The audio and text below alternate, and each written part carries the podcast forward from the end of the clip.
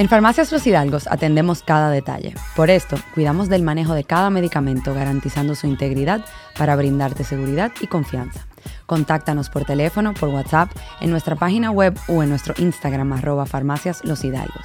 Farmacias Los Hidalgos, desde 1975, brindando atención farmacéutica confiable.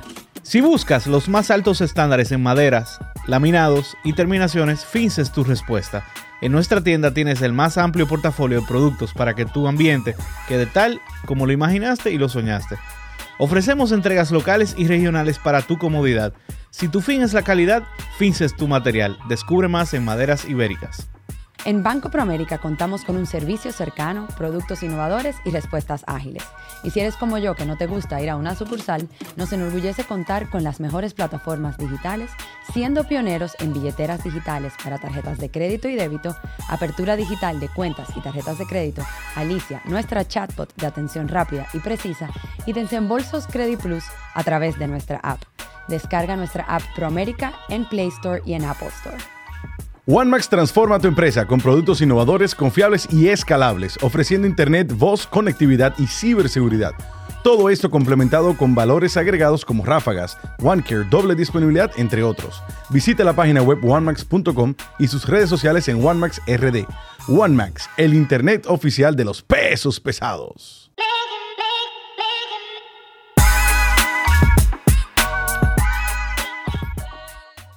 Bienvenidos, señores, nuevamente a su podcast de negocios Pesos Pesados. Oye, yo estoy contento, Yo estoy contentísima. Ya estamos desajustando. Sí, ya yo me siento como más, como más floja. Se está yendo el óxido. Se está yendo el óxido. No podemos durar tanto, señores, sin grabar, eso sí, eso no se puede. Y siguen las novedades. Claro. Bueno, vuelvo a repetir, ya, va, a haber pasado el evento, yo espero que no haya ido bien. Bueno, si, si no fue bien, me imagino que ya lo vieron, lo compartimos. Ya en el próximo episodio probablemente le contemos un poquito más. Claro. Y recuerden, señores, que también tenemos las membresías ahora, a través de YouTube y a través de Patreon, pueden ser parte de la comunidad. Este, el afán de nosotros es acercarnos cada vez más eh, ya hay va a haber, bueno, ya se supone que hay un chat ya creado para toda esta comunidad eh, y hay muchas novedades. Si entran ahí en la parte de comunidad eh, o dice join o, unirme en, en, YouTube o en Patreon, que va a salir aquí abajo la descripción. nada, pueden ser parte del equipo de, extendido de peso pesado, ya finalmente una, una realidad. Claro, y, y, vuelvo a hacer la aclaración que hicimos en el, en el episodio pasado que, hayamos abierto ya la parte de Patreon y de, y de la comunidad de YouTube no significa que el, que el contenido no va a seguir llegando gratuito para todo el mundo, porque nuestra misión como es educar a todo el mundo, sin importar que estén o no en el Patreon o en, el, o en la comunidad de YouTube, eh, no cambia nada, simplemente hay valores agregados con esas membresías para que oficialmente puedan ser parte del equipo de producción. No, y, hay varios paquetes, tal tal peso, peso liviano. los nombres son súper, súper aliviados. Tal pesado, y tal pesadísimo, que más, más yo creo que una donación, que una suscripción. Que, que nada, que quiera. No, pero chulísimo, anímense. Y la verdad que la idea es una comunidad muy chula por ahí. Así es. Bueno, Pati, segundo episodio. Vamos bien. de pesado en pesado. Arrancamos bien. Yo estaba asustado porque yo decía, oye, esta quinta temporada no podemos bajarle. No, y cada vez se pone más difícil porque las expectativas están más altas.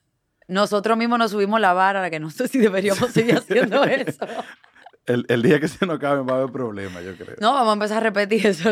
Hacemos Aunque hay planes ya para eso. Bueno, ¿verdad? Pero con otro, con otro feeling. Por ahí eso viene. Claro, claro.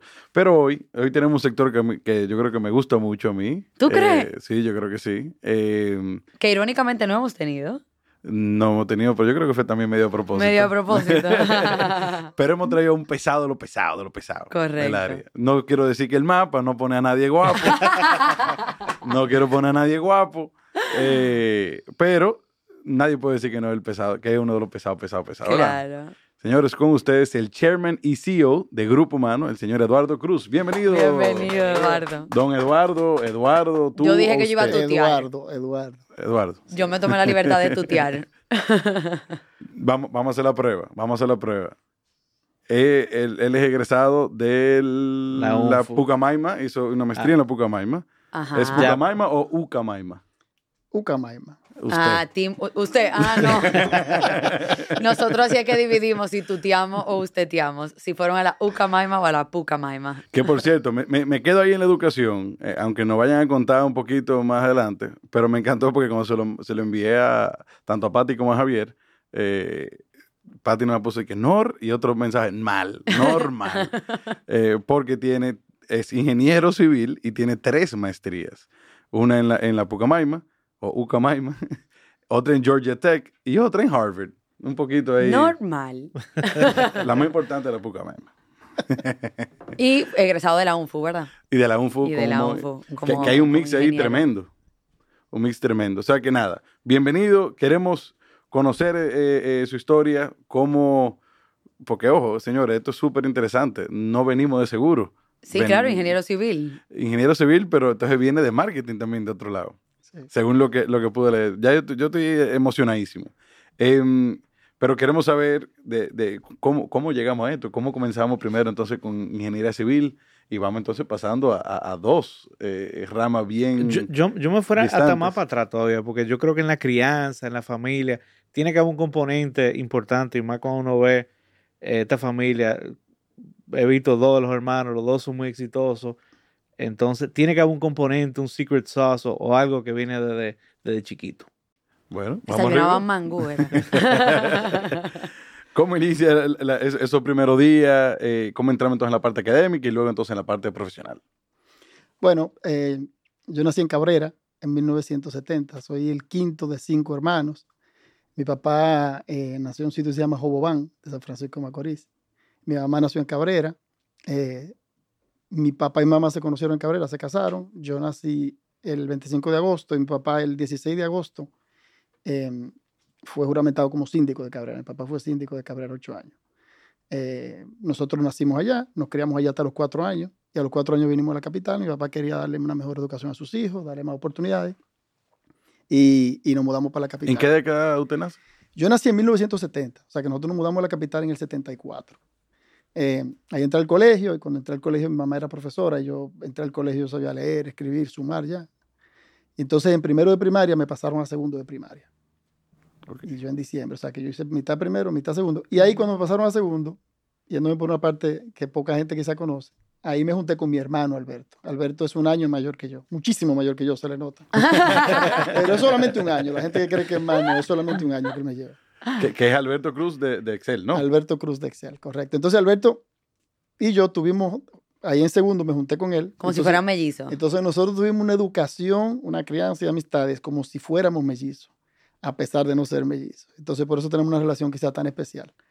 Em, de ahí estuvimos juntos todo el tiempo en un colegio eh, católico de la capital. Nosotros íbamos en Sancho Sama cuando nos mudamos eh, de allá. Ahí vivimos en, en varias casas. Y luego eh, mi hermano y yo estábamos en un colegio de monjas, en este colegio que era todo hembra y van los varones como subiendo. Pero, perdón, a- ahí a, a todo esto, ¿su papá sigue siendo síndico? ¿Vive allá Mi papá o fue vive síndico hasta el 74.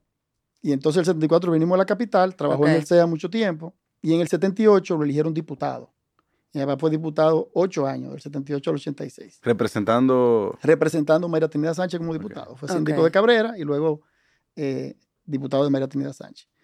Entonces mi hermano y yo, pues entonces ahí estábamos en el colegio este, que era un colegio de, de- de- de niñas, donde estaban las, y nosotros nos sentíamos siempre como discriminados. en vez de esa discriminación como ahora, que las mujeres ahí en ese Ajá. colegio.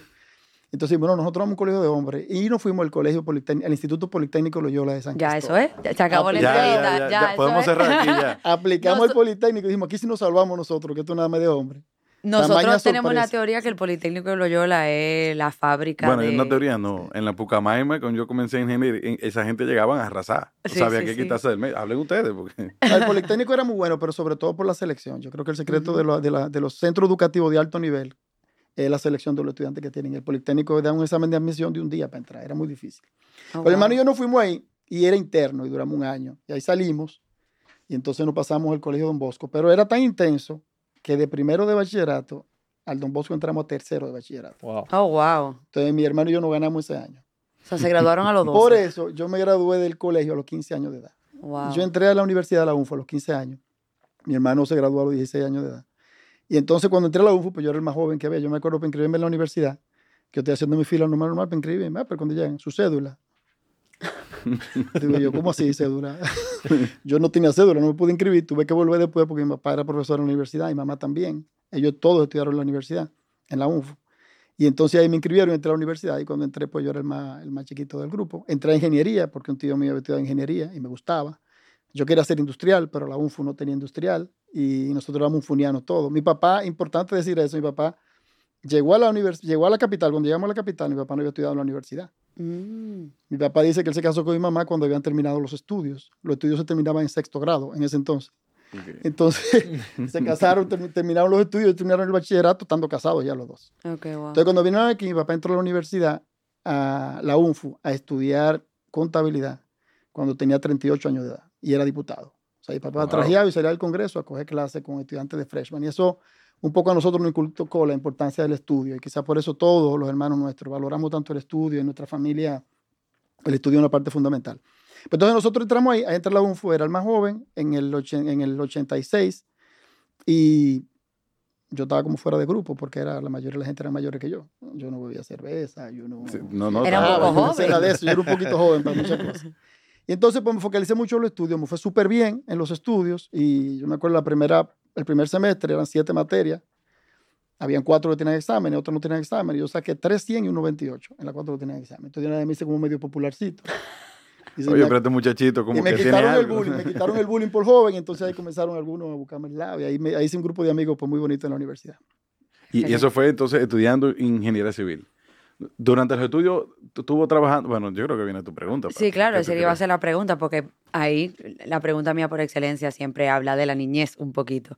Y si bien ya quedó súper claro que era súper estudioso y súper buen estudiante, eh, ¿cómo era como niño? Porque a veces vemos como, mucha, como muchos, muchos polos opuestos. O sea, personas que eran súper tranquilas y súper como estudiosas y juiciosas y después vemos otros que claramente se tiraban desde la pared cuando eran chiquitos y demostraban esa inquietud incluso de manera física. ¿Cómo, cómo eras tú chiquito y, y cómo era esa dinámica también con tu hermano que se llevaban tan poquito?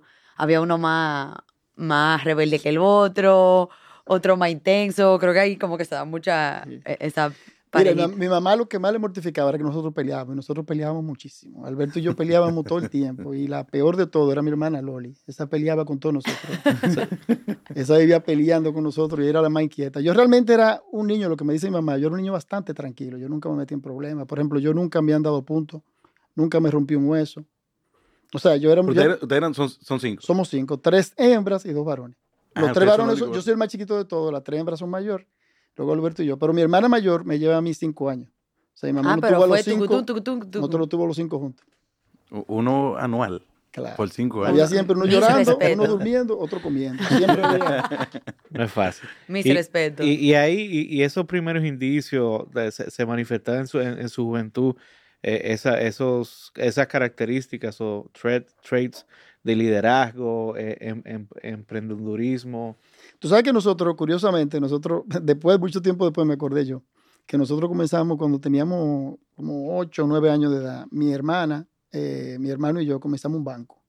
Ah. Entonces, nosotros teníamos un banco y nosotros le damos chequera a la gente y la gente iba con la chequera, hablamos con el colmado que le recibiera la chequera. Esperamos nosotros mismos los hermanos, entonces nosotros íbamos al colmado a comprar, pero en vez de con dinero íbamos con un chequecito del banco de nosotros. Y después íbamos y le dábamos el dinero a la gente. Era como una tarjeta de crédito que establecimos. Pero eso está como No, avanzado. pero esa es otra versión 2.0. Pero, o sea, o sea, que nosotros siempre fuimos, en mi casa siempre fuimos. ¿Pero qué hacían? ¿Le recolectaban dinero de verdad a la gente? Nosotros entre los hermanos. Ah, nosotros decíamos, en vez de salir con dinero, nosotros tenemos chequera cada quien, va con tu cheque al colmado, tú pagas, y después entonces uno de nosotros va y recibe todos los cheques y devuelve el dinero al banco. Hacíamos nuestra caja de consumo. Pero un nivel de credibilidad. Si hubiese sea, habido celulares ya, iba, iba a ser algo electrónico. Sí, 100%. Un PayPal, una cosa por ahí. Bueno. Pero nosotros en general éramos, te diría que siempre muy, muy, muy, muy estudiosos, muy trabajadores. Nosotros ninguno de los cinco nos metimos en problemas. Éramos juguetones, éramos inquietos, andábamos muchísimo. Yo me acuerdo que yo, con 10 años de edad, 11 años de edad, yo venía en bicicleta desde el Sancho Sama a la pista de Arroyondo, montaba bicicleta. Cruzábamos el Puente Duarte, la ciudad era otra y el mundo era otro. Pero siempre éramos muy inquietos, pero en general nunca nos metimos ninguno, realmente nos metimos en problemas serios. Siempre nos mantuvimos como en la línea derecha. Buenísimo. Nunca hubo que llamar a una monja, uno de los padres Ah, del sí. colegio. Ah, eso sí. Eso sí, eso sí. Entonces, una vez vamos, bueno, no sé si, si durante ese, eh, ese tiempo de la UNFU, eh, estudiando ingeniería civil, eh, trabajó, o si no, ¿qué, qué pasa luego que sale? Yo trabajé, miren, en el año 1986 fue la transición. Mi papá tuvo un rol importante en la transición cuando Balaguer ganó de nuevo en el 86. Y yo trabajé con mi papá en la transición, eh, sacando copias, organizando bases de datos, de archivos y todo eso. Y ahí me di cuenta que duré como dos años trabajando con mi papá. O sea, yo estoy trabajando de los 15 años. Yo tengo 38 años trabajando, así como, como se ve rapidito eso. Y, yo iba a decir un saludo a Ramón. no, yo iba a decir te ganaron, Ramón. Pero me di cuenta que, que trabajar con los papás no es fácil. Mi papá era un hombre fuerte, duro. Y entonces duré con mi papá trabajando como dos años y pico, tres. Pero en el 89, a mí me moví en la universidad. Eh, un profesor me contrató. Me dijo, mira, un profesor que era... Yo fui monitor en la universidad de maestría descriptiva, ayudaba a los profesores, corregía. Y un profesor me dijo, mira, Eduardo, estoy buscando una persona para que trabaje conmigo. Y yo comencé a trabajar con él en el 89. Y entonces comencé a trabajar en ingeniería civil. Yo trabajé en ingeniería civil hasta casi que me gradué. Duré un año en un proyecto cuando lanzaron los códigos de barra aquí en el país. Un amigo de mi papá me invitó y como yo era bueno en computadora, me metí en eso. Y luego entonces trabajé cuando me gradué, trabajé en, en Texaco como ingeniero también. O sea que yo he trabajado siempre continuamente de esa Y nunca ni una venita de política, nada. Como tu papá era ah, político, no, nunca sí, se a nosotros nos encantaba la política, a nosotros nos encantaba la política. O sea, a mi hermano, a mí, a todos los, todos los hermanos nos encantaba la política, pero nosotros cogimos otro camino. Yo quizá porque mi papá fue político, eh, nos interesa muchísimo. Si tú vas a mi casa, en mi casa no se habla de otro tema que no sea de política. Y a papá lo que le guste eso y lo que hable eso, a pesar de que está retirado hace 20, eh, casi 25 años de la política. Pero le cogimos mucho respeto a la política, nos dimos cuenta que era una actividad realmente fuerte. En un momento nos interesamos, mi hermano, eh, yo, y nos gusta, nos interesa, pero cogimos el camino de empresario. Yo pensaba al principio, dije, bueno, vamos a meter empresario cuando tenga suficiente patrimonio, que mi familia esté tranquila, pues entonces me meto a la política. Pero me fue un poquito mejor de la cuenta como empresario, le cogí el gustico al asunto. Digo, pero estamos a tiempo. No, ¿eh? no, no, no, ya no volvemos para atrás. a coger esa lucha. No, pero no sé, uno nunca sabe. Todo es posible. Su papá no, estudió contabilidad a los 38, después ya. Todo es posible. Yo pienso que es importante. En este país hay una generación muy nueva de empresarios que estamos trabajando, tratando de hacer las cosas, pero también hay un grupo de políticos jóvenes que están tratando de hacer las cosas. Y lo que yo trato de ayudar lo más que puedo a la gente que decide meterse en la política, porque no es fácil. Ayudar lo más posible con mis consejos, opiniones, pero no tomo partido. No, no tengo ningún partido ni me meto en eso. De acuerdo. Perfecto. Entonces, ¿qué, ¿qué, sigue entonces? Trabajamos con el viejo, luego con aquel profesor que, no, que nos contrata. Bueno, entonces luego de eso, eh, bueno, en la universidad, cuando yo estaba en la universidad, en el, cuando me gradué en el 91, yo me gradué, yo me quería hacer fuera hacer una maestría. Yo leía revistas de negocio y vivía leyendo revistas Business Week, Force. Yo leía toda la, cuando una compañía compraba otra, cuando se fusionaba. Siempre me interesaron los negocios. Y un amigo de mi papá nos dijo una frase una vez, dijo, Eduardo, si tú eres un ingeniero y tienes un MBA, tú puedes escribir tu propio cheque.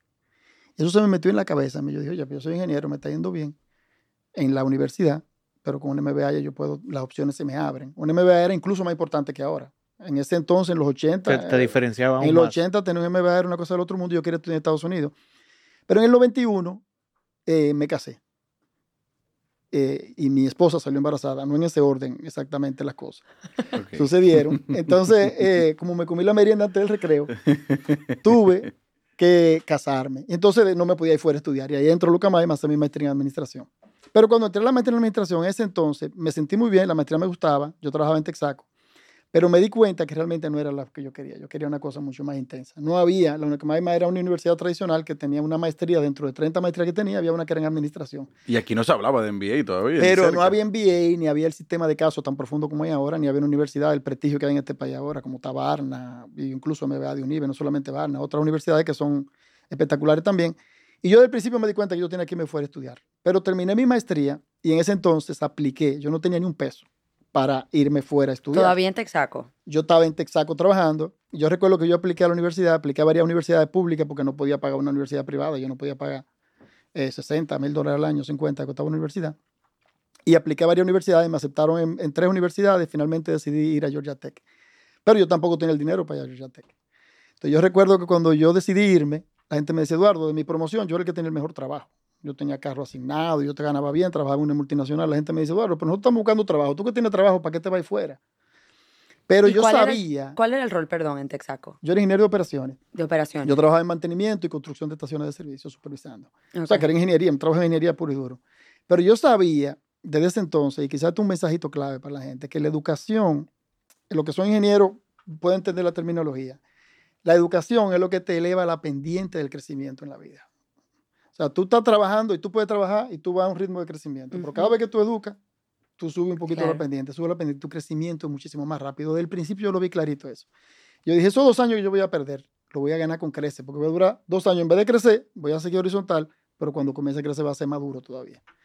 Entonces lo hice. Yo recuerdo que yo vendí mi carro, vendí la computadora. Yo siempre he tenido computadora, siempre tengo lo último hasta el día de hoy.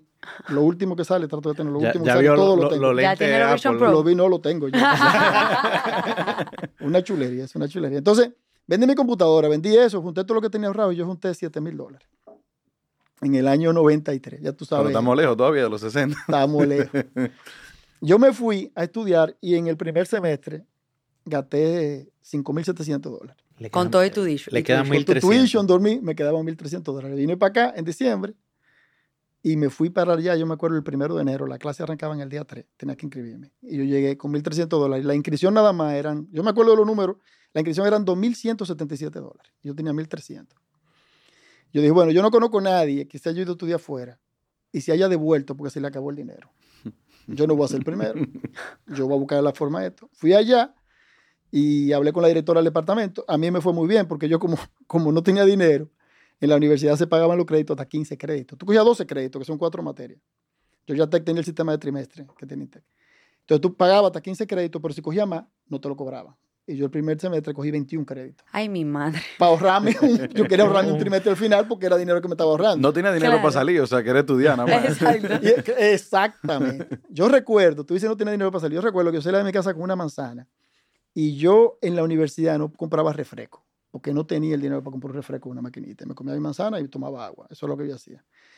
Entonces yo comencé y fui a hablar con la directora del departamento le dije, mira, Ann, Ann Scott se llama, yo me acuerdo. Le dije, mira, Ann, yo no tengo dinero para inscribirme en la universidad. Le dijo, Eduardo, pero ¿cómo va a ser? ¿Cómo va a ser? No, no, pero yo dije, no, yo no tengo dinero, lo tengo que resolver. Y me dijeron, mira, es un problema porque nosotros no le damos empleo a la gente internacional. Ujú. Yo dije, ¿qué hago? Y me dijo, mira, sal, a veces los profesores están buscando gente que lo ayude para como un GRA, un Graduate Research Assistant o algo así.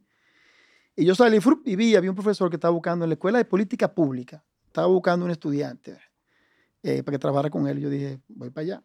Lo llamé, fui, me entrevisté con él, le llevé mi currículum, todo.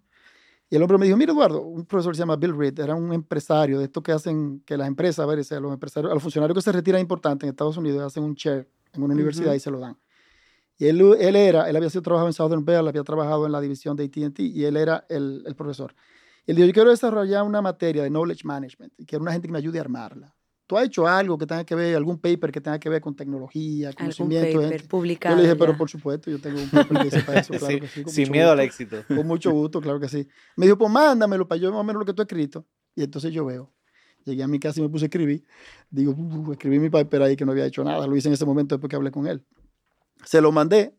Al otro día fui en la mañana, se lo llevé físicamente. No había email cuando eso no era así. Se lo llevé físicamente. Y él me llama en la tarde, entonces me dice, ah, mira, Eduardo, eh, yo revisé el paper, yo súper bien, eh, tú comienzas a trabajar conmigo mañana. Eso fue el día 2. Pregunta. La clase arrancaba en el día 3, yo no me había inscrito en la universidad. A todo esto, ¿hablamos inglés? Hablamos inglés ahí. Hablamos Es inglés. una de- buena pregunta. Hablamos un inglés de Ive System, que era el sitio donde yo estudié inglés. Y era el inglés que nosotros hablábamos, porque mi colegio era un colegio en español. Yo me gradué en el Don Bosco, era un colegio 100% en español. O sea que hablábamos inglés bien, pero más o menos. Y yo, bueno, ahí voy. Y entonces eh, me dice, no, está contratado. Y digo yo, bueno, ¿y qué, qué- qué lleva esa contratación? Yo estoy esperando que me pague para poderme inscribir. Me dice, no, no, no, va donde el asistente. Cuando voy, me dice, mire, usted tiene de los 2.177, nada más paga 169. ¿Cómo? Digo yo, mierda, me quedan 700, pero el dormitorio me dice, no, no, no, pero le vamos a pagar 900 mensuales. Digo yo, ¿cómo? Ah, no, pues una maravilla. Y ahí enganché, me fue súper bien. Después trabajé el otro O semestre sea, con que él. pudiste pagar. Pude pagar, me Georgia inscribí a la universidad con ese eso. día, con ese Wow. dinero y estudiando y trabajando con el profesor este porque yo no A todo esto está la familia aquí, me imagino. Y a Domingo. todo esto, mi primera esposa estaba aquí, que se quedó con mi hijo grande, que está aquí al frente. ese que Ay, verdad, que a mí se me olvidó que estábamos casados con un hijo en Claro. todo Esa, esto. esa- esa es la merienda. Claro. Ah, ya. Entonces está aquí, y entonces yo me fui y él, y él se quedó aquí con su mamá. Entonces yo, precisamente por eso, digo, oye, pero yo no me puedo quedar aquí. Yo quería hacer un summer internship, digo, pero yo tengo nueve meses fuera, yo no puedo coger para Seattle a trabajar o para Washington. Yo tengo que ir a la República Dominicana. Pero yo quería trabajar en una multinacional y quería ganar dinero porque lo necesitaba para cuando volviera para la universidad. Y ya se, Y- se acostumbró a ese dinerito texaco, Sí, ma- malo del profesor. Y entonces yo estaba allá, digo, bueno, entonces yo vi en un board que decía, Philip Morris is looking for Latin American students that want to go back to their home country. Yo dije, máquina, Brasil, mercadeo y finanzas. México, finanzas. República Dominicana, mercadeo. Digo, mercadeo es lo mío. Pero yo no sabía de mercadeo. Vete a si tú sabes algo de mercadeo, yo era ingeniero civil. Digo, no, pues mercadeo es lo mío porque eso es lo que están buscando allá. Efectivamente, apliqué un proceso de, de selección complicadísimo. Me llevaron a Nueva York, eh, un proceso de muchísimas entrevistas. Y finalmente me contrataron para venir a trabajar en Grupo Los Jiménez, República Dominicana, pero contratado por Philip Morris. Y entonces ahí en verano yo vine y ahí ya eh, comencé a trabajar en Philip Morris en un proyecto de desarrollo de nuevo producto. En ese entonces el Grupo Los Jiménez estaba tratando de entrar al negocio de alimentos. Yo me acuerdo, ¿tú te acuerdas de los jugos Tan y Kool-Aid? Sí. Claro. Eso fui yo que lo lancé con el Grupo Los Jiménez Ah, en el mira. año cuando vine aquí. vos. Entonces me pusieron a trabajar en nuevo producto. Yo recuerdo que llegué el primer día y me dice mi jefe, que se llama Juan Vergara, un colombiano. Me dice, Eduardo, mira, nosotros queremos analizar la, la industria de confites y todo eso. Y aquí un argentino vino y no está esta lista de 32 cosas que tenemos que averiguar. Y tu trabajo el, el, el, el verano, eh, avanzar lo más que tú puedas en esa lista del tamaño del mercado, cosas así. Yo, ah, perfecto, dame la lista. Eso fue un martes. Y yo el viernes en la mañana le dije, mira, lo quiero ver un rato. Y me dijo, ah, perfecto, ven, ven, ven a mediodía y comemos juntos. Yo a mediodía cuando le llevé un informe con los 32 puntos completados. Y el hombre me dijo, ¿cómo? Ah, no, pues tú estás serio. Entonces llamó a Philip Morris y dijeron, no, vamos adelante adelante para el proyecto entonces. Entonces ahí comencé a trabajar esos dos meses. Pero antes de terminar los dos meses, él me dijo, Eduardo, esto va muy bien. Yo te voy a hacer una oferta. Y yo, como una oferta? Yo tengo que irme a estudiar porque esto es un summer internship. Él me dijo, no, mira, yo lo que vamos a hacer. La oferta consiste en lo siguiente. Nosotros te vamos a ser gerente de grupo. Yo, tenía, yo, era el, yo era el gerente más joven de Grupo Los Gemelos. Yo tenía 23 años cuando Oh, eso. wow.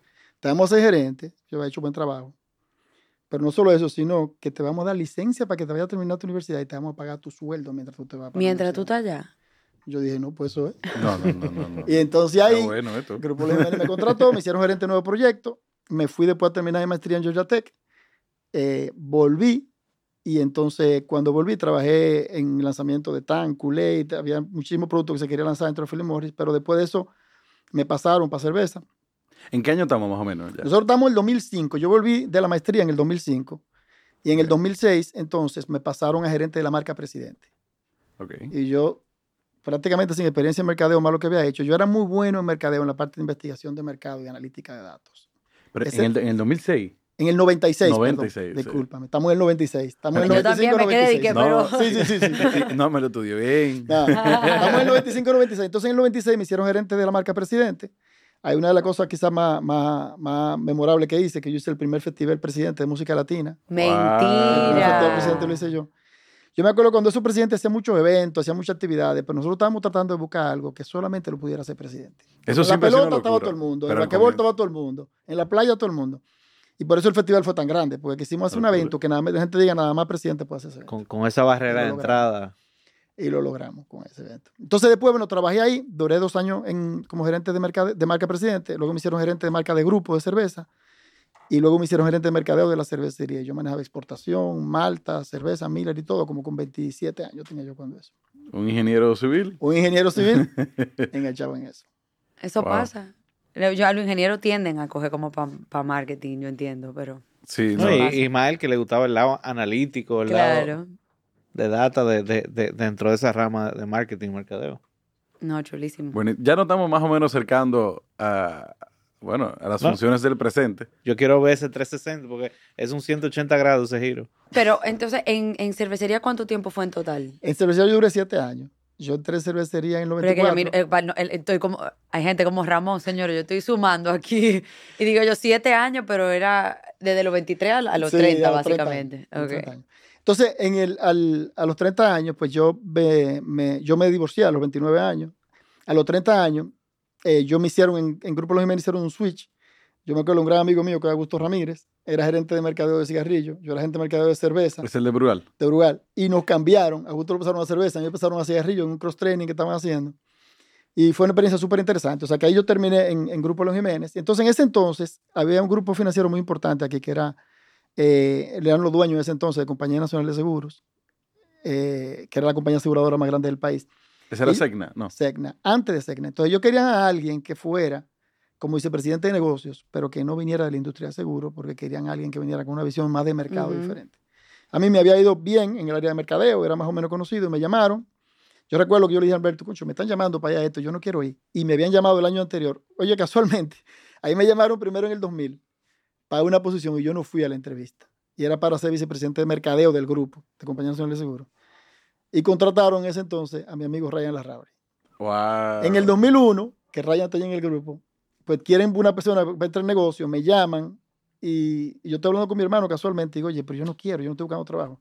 Me dice, Alberto, llevan dos veces que te llaman, yo ese grupo, y un grupo importante, ve, para escuchar por lo menos lo que tienen que hacer.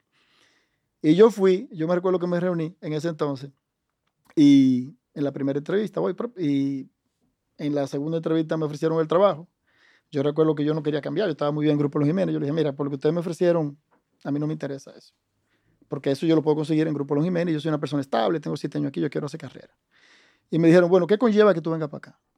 Yo dije, bueno, para yo venir para acá tienen que hacerme esto, esto, esto y esto. Y me dijeron, mira, esto dado, esto dado, esto dado. Y esto que tú estás pidiendo aquí, esto lo vamos a duplicar. Yo dije, ah, no, pues entonces vamos. Y yo recuerdo que yo le dije a él, si usted me, él me dijo, si yo te ofrezco eso, tú vienes para acá. Y yo le dije, si usted me ofrece eso, yo vengo para acá. Y él me dice, sin hablar con Grupo León Jiménez. Y si yo te contraofertan. Yo Mm. le dije, si yo le digo a usted que yo vengo para acá, yo voy a venir para acá, me no importa lo que me ofrezcan, porque después yo tomé la decisión, así quedó. Y él me dijo, pues efectivamente así va. Y por eso fue que me endulzó, como quien dice, la oferta. Pues efectivamente, pues yo renuncié al Grupo León Jiménez, eh, nadie esperaba que iba a renunciar y que no, y que quédate, pero yo iba a tomar mi decisión. Porque también Grupo León Jiménez es un poquito un mensaje con lo que ha pasado aquí. Eh, un grupo espectacular, yo me formé, o sea, me desarrollé, me crecí ahí, pero una empresa familiar. Y yo, yo iba a una velocidad de crecimiento que quizás quería, vamos a decir, crecer un poquito más rápido de lo que la oportunidad en ese momento me presentaban. Y entré como vicepresidente de negocios en la Compañía Nacional de Seguros en el año 2001. Entonces tuve la suerte de que entré a manejar ventas, yo nunca había trabajado en ventas, y seguro, yo nunca había trabajado en seguro. Pero tuve la suerte de que primero yo leo mucho, estudio bastante.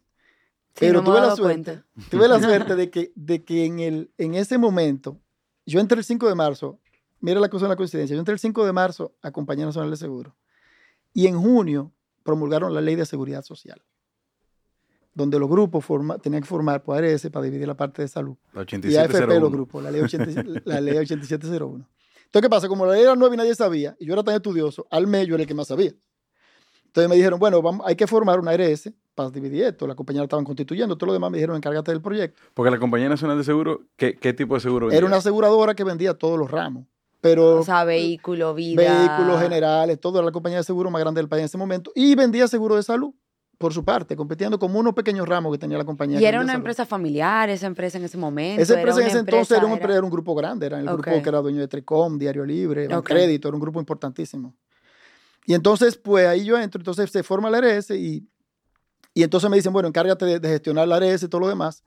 Eh, ahí el vicepresidente de ventas de salud, en ese momento era José Zapata, un amigo mío, Zapata pasa eh, a manejar la ARS, pero reportándome a mí. Entonces ahí sale y entonces sale la ARS. Pero ¿qué pasa? Que en el año 2003 hubo la crisis financiera aquí que todo el mundo conoce y uno de los grupos que, que colapsó fue este grupo. Y se vio una situación, vendió el banco y la aseguradora fue intervenida para liquidarla.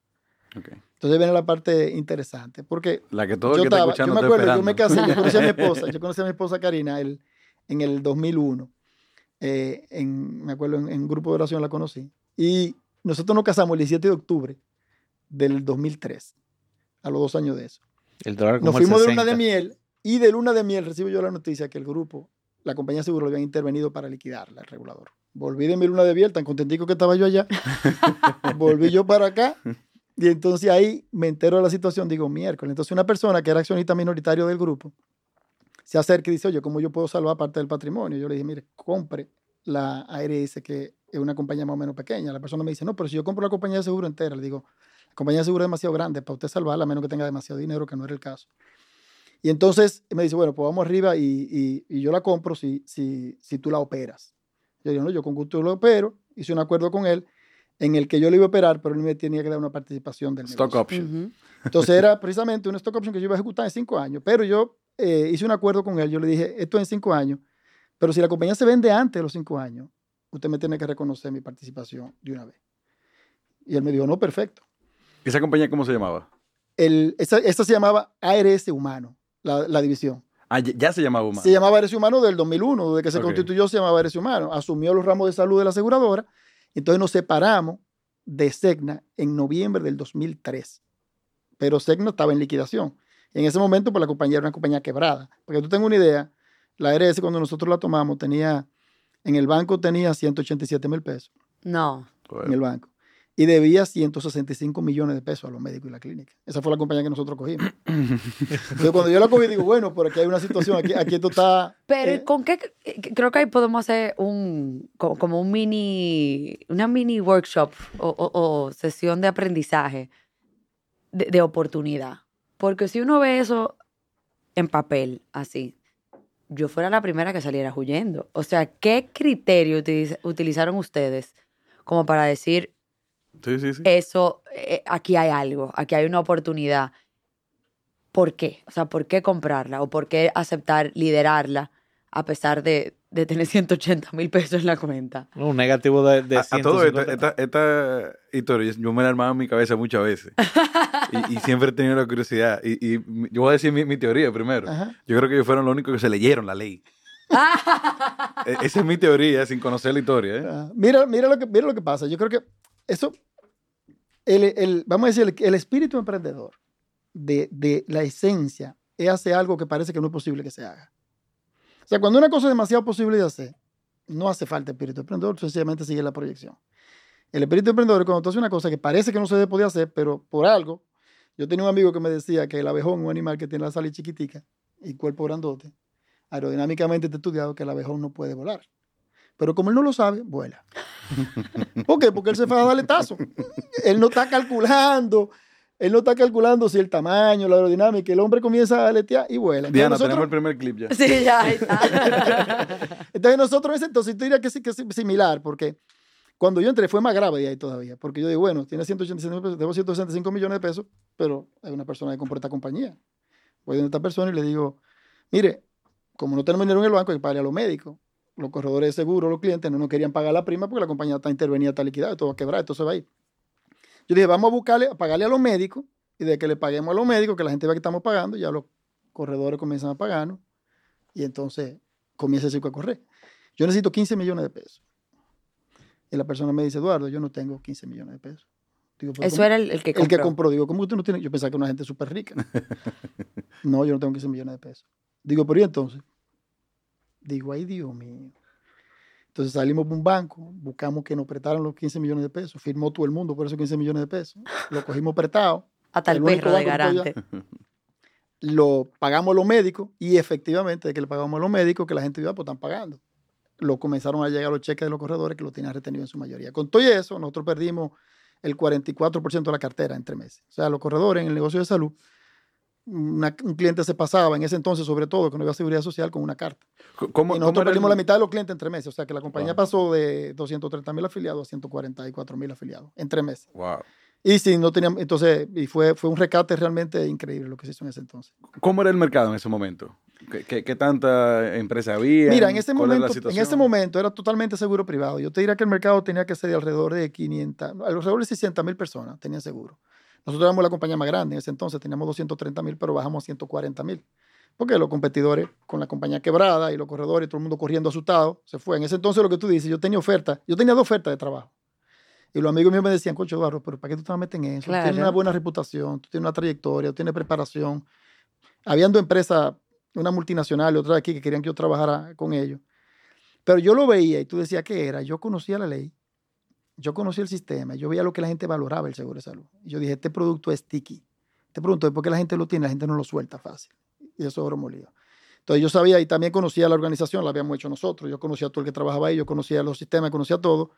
Yo sabía que se podía salvar, pero fue dificilísimo. Ese primer año nosotros perdimos eh, casi la mitad de los clientes. Comenzamos esfuerzo de recuperarla, comenzamos a contratar compañía, contratamos una persona nueva en finanzas, una persona en gestión humana, armar la compañía, porque era casi que un departamento de una compañía grande que se colapsó.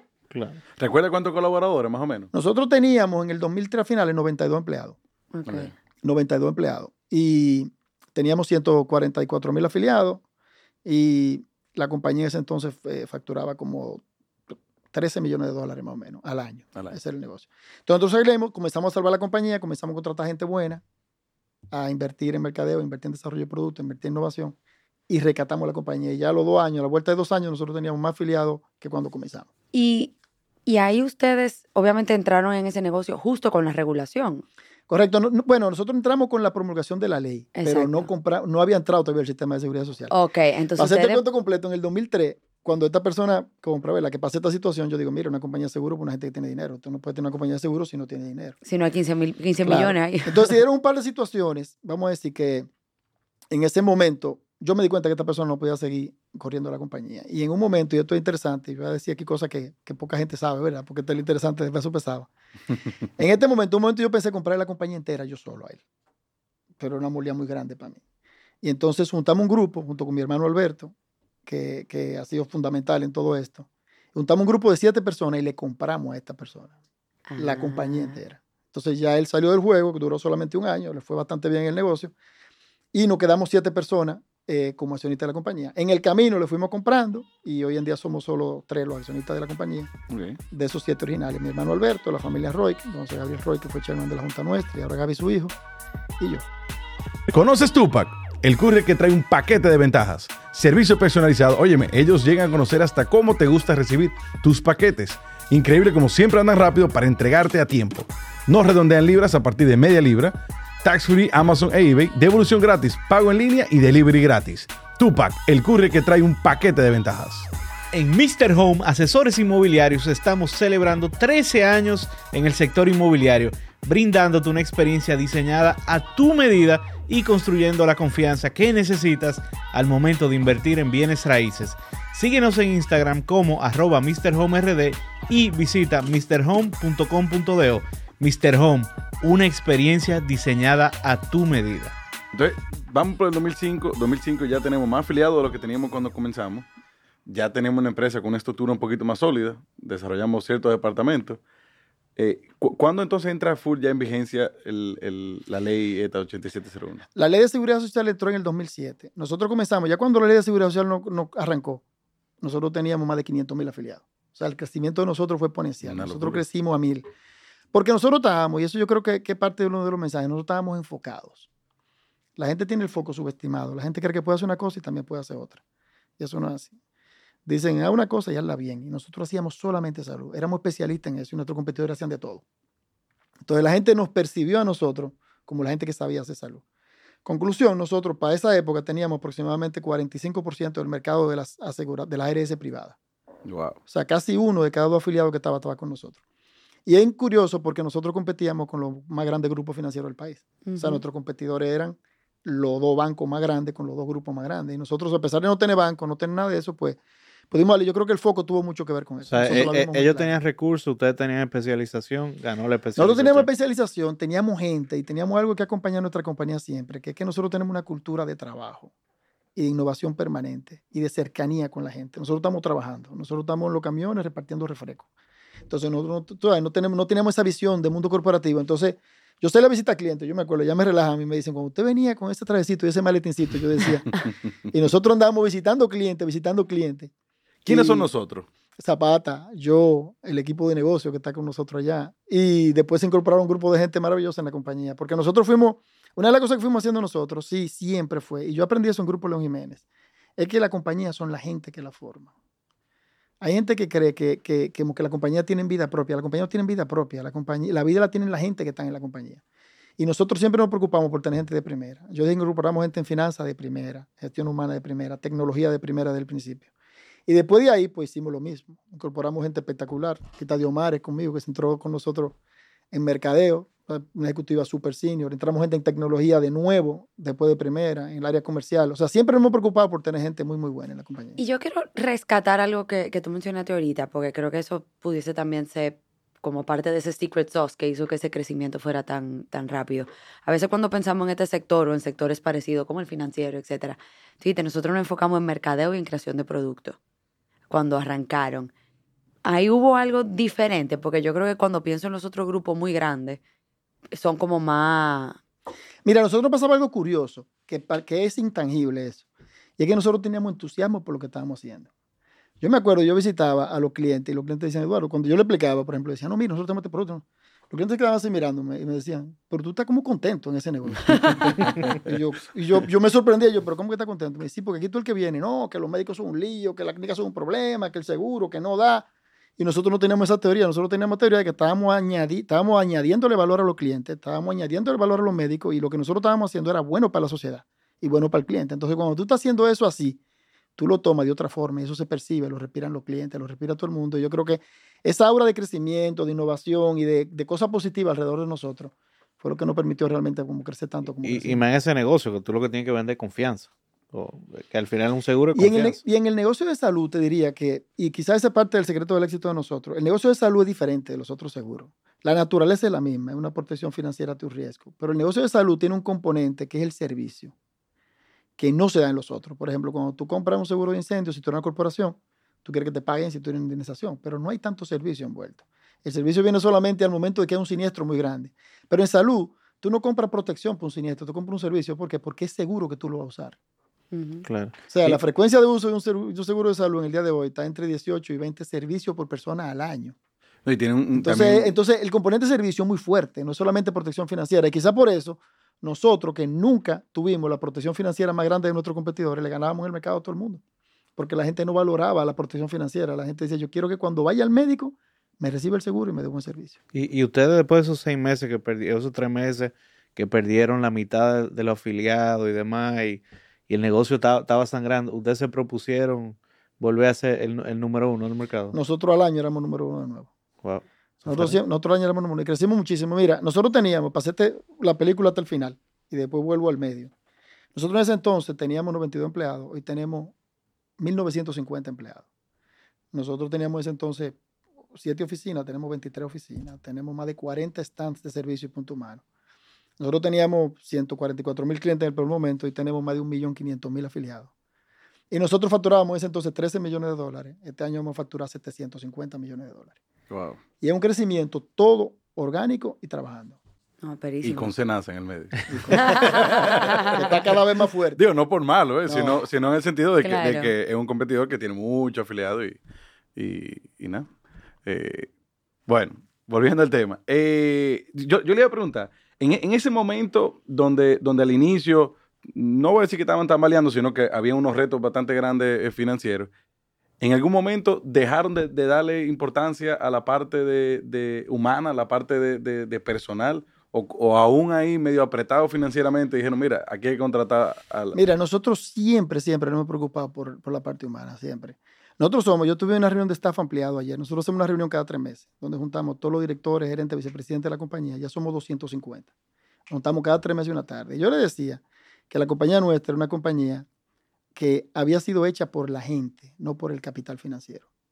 Y yo creo que esa es la diferencia y tiene que ver un poquito con el espíritu emprendedor. Hay gente que dice, ¿cómo tú haces eso si tú no puedes? Porque hay que tener el secreto del emprendedor, porque si tú pudieras no, tiene, no requiere ningún esfuerzo. Entonces nosotros lo hicimos fue comprometiendo a la gente con una visión de crear una compañía de seguro que fuera diferente, que fuera focalizada en el servicio, que se preocupara por la gente, que fuera empática, que fuera accesible, que tuviera mucha facilidad de servicio, mucha facilidad de acceso. Y eso nosotros lo hemos llevado al mundo de hoy, incluso con temas de transformación digital, pero el mito espíritu.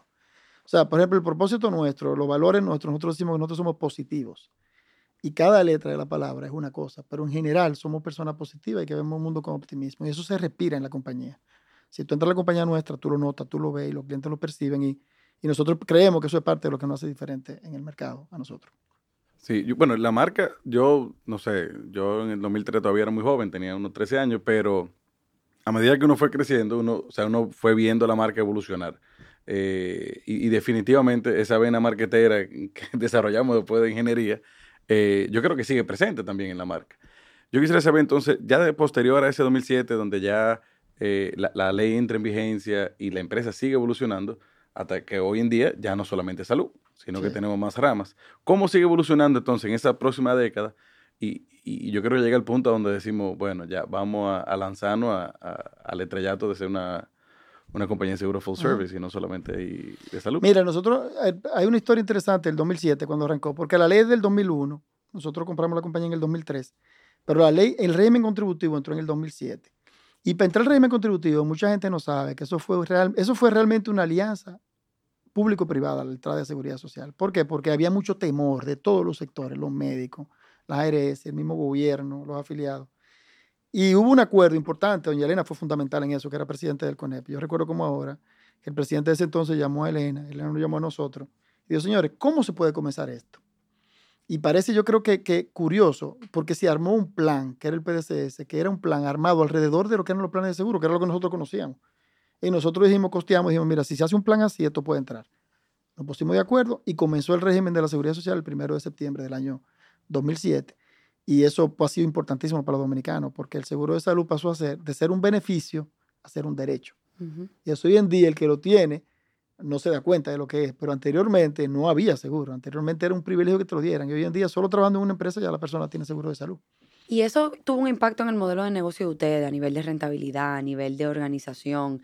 ¿Cómo tuvieron ustedes que reaccionar a que entrara en vigencia o en acción ya la, la, la ley? Bueno, tuvimos que organizar porque es que el sistema era muy diferente. Cuando el seguro privado, eh, quien contrata es el cliente y tú negocias todo con el cliente. En seguridad social, el plan viene prenegociado y viene prearmado. Entonces, no tuvimos que cambiar todo nuestro modelo, incluso de atención, todo el sistema de comercial lo tuvimos que cambiar. Y eso fue un gran reto para nosotros. De hecho, fue tanto reto que nosotros decidimos finalmente en el año, bueno, después de eso, para llevar un poco a la evolución de hoy, en el año 2011 nosotros decidimos lanzar seguro de vida. Y lanzamos seguro de vida en República Dominicana comprando una compañía que tenía licencia para operar como seguro. Y lanzamos lo que en ese entonces se llamaba Seguros Vivir. Porque el seguro de vida lo compra gestión humana y era como un complemento de salud. Y lanzamos Seguro Vivir. Y en el año 2000 2016 decidimos una decisión que fue fuerte, que fue pasar todo lo que era los planes privados de salud. Lo sacamos de la ARS y lo pasamos para la compañía de O seguros. sea, todo lo que no era plan básico. todo lo que no era plan básico. Y del 2016, de 2016-2017, dejamos la ARS solo para la seguridad social y pasamos todos los planes privados para la aseguradora. Y ahí la aseguradora nuestra pues, se convirtió en la segunda compañía de seguro del país porque nosotros éramos muy fuertes en salud, pero hacíamos solamente salud y vida. ¿Y ahí todavía se llamaba Seguro Vivir o ya era humano? Ahí cambiamos a Humanos Seguros, la aseguradora, y la ARS se llamaba ARS Primera de Humano. Nosotros dividimos la marca y preferimos dejar la marca humano en el sector seguro, que es donde está mucho más valor añadido. Ok. Po- Y cambiar la marca de la ARS. Podemos hacer un paréntesis porque yo, yo quiero que la audiencia entienda un poco de cómo funciona un seguro. Porque yo lo miro a grandes rasgos y yo digo, bueno, que yo pago de seguridad social, ¿cuánto? Mil y pico al mes. Pero a mí me da una gripe. No, de- depende de tus ingresos. Es Pero- un, es un porcentaje. Pero a mí me da una gripe y yo estoy seguro que, que ya se fue, se fue eh, eso que yo aporté un año entero. Entonces, más o menos, ¿cómo funciona? Eh, y, y- y cuál modelo de negocio de una aseguradora para que la audiencia... Mira, el modelo de negocio, el, el negocio de aseguramiento es, si tú lo quieres ver de una manera llana, es como un mutualismo. Nosotros estamos nosotros cuatro. Y es, bueno, el origen del seguro realmente eran, fue el seguro marítimo, donde se juntaba la gente que mandaban barco y de vez en cuando un pirata le cogió un barco, se hundió un barco y dijeron, señores, somos cuatro. Si se le hunde un barco a uno, vamos a pagarle a ese todito el 25% del barco. Y se me hundió a mí, ustedes me dan el 75% y así estamos de acuerdo. Ah, perfecto. Y así sale el seguro, como un acuerdo para repartir riesgo. De repente aparece uno que dice, no, pero no lo hagan entre ustedes. Páguenme a mí un dinero y si se le hunde un barco yo le paga. Y así comienza el seguro. Entonces, salud es igual. Nosotros somos mil personas, cada uno paga mil pesos al mes, ahí tenemos un millón de pesos. ¿Para qué? Para cubrírselo al que se enferme.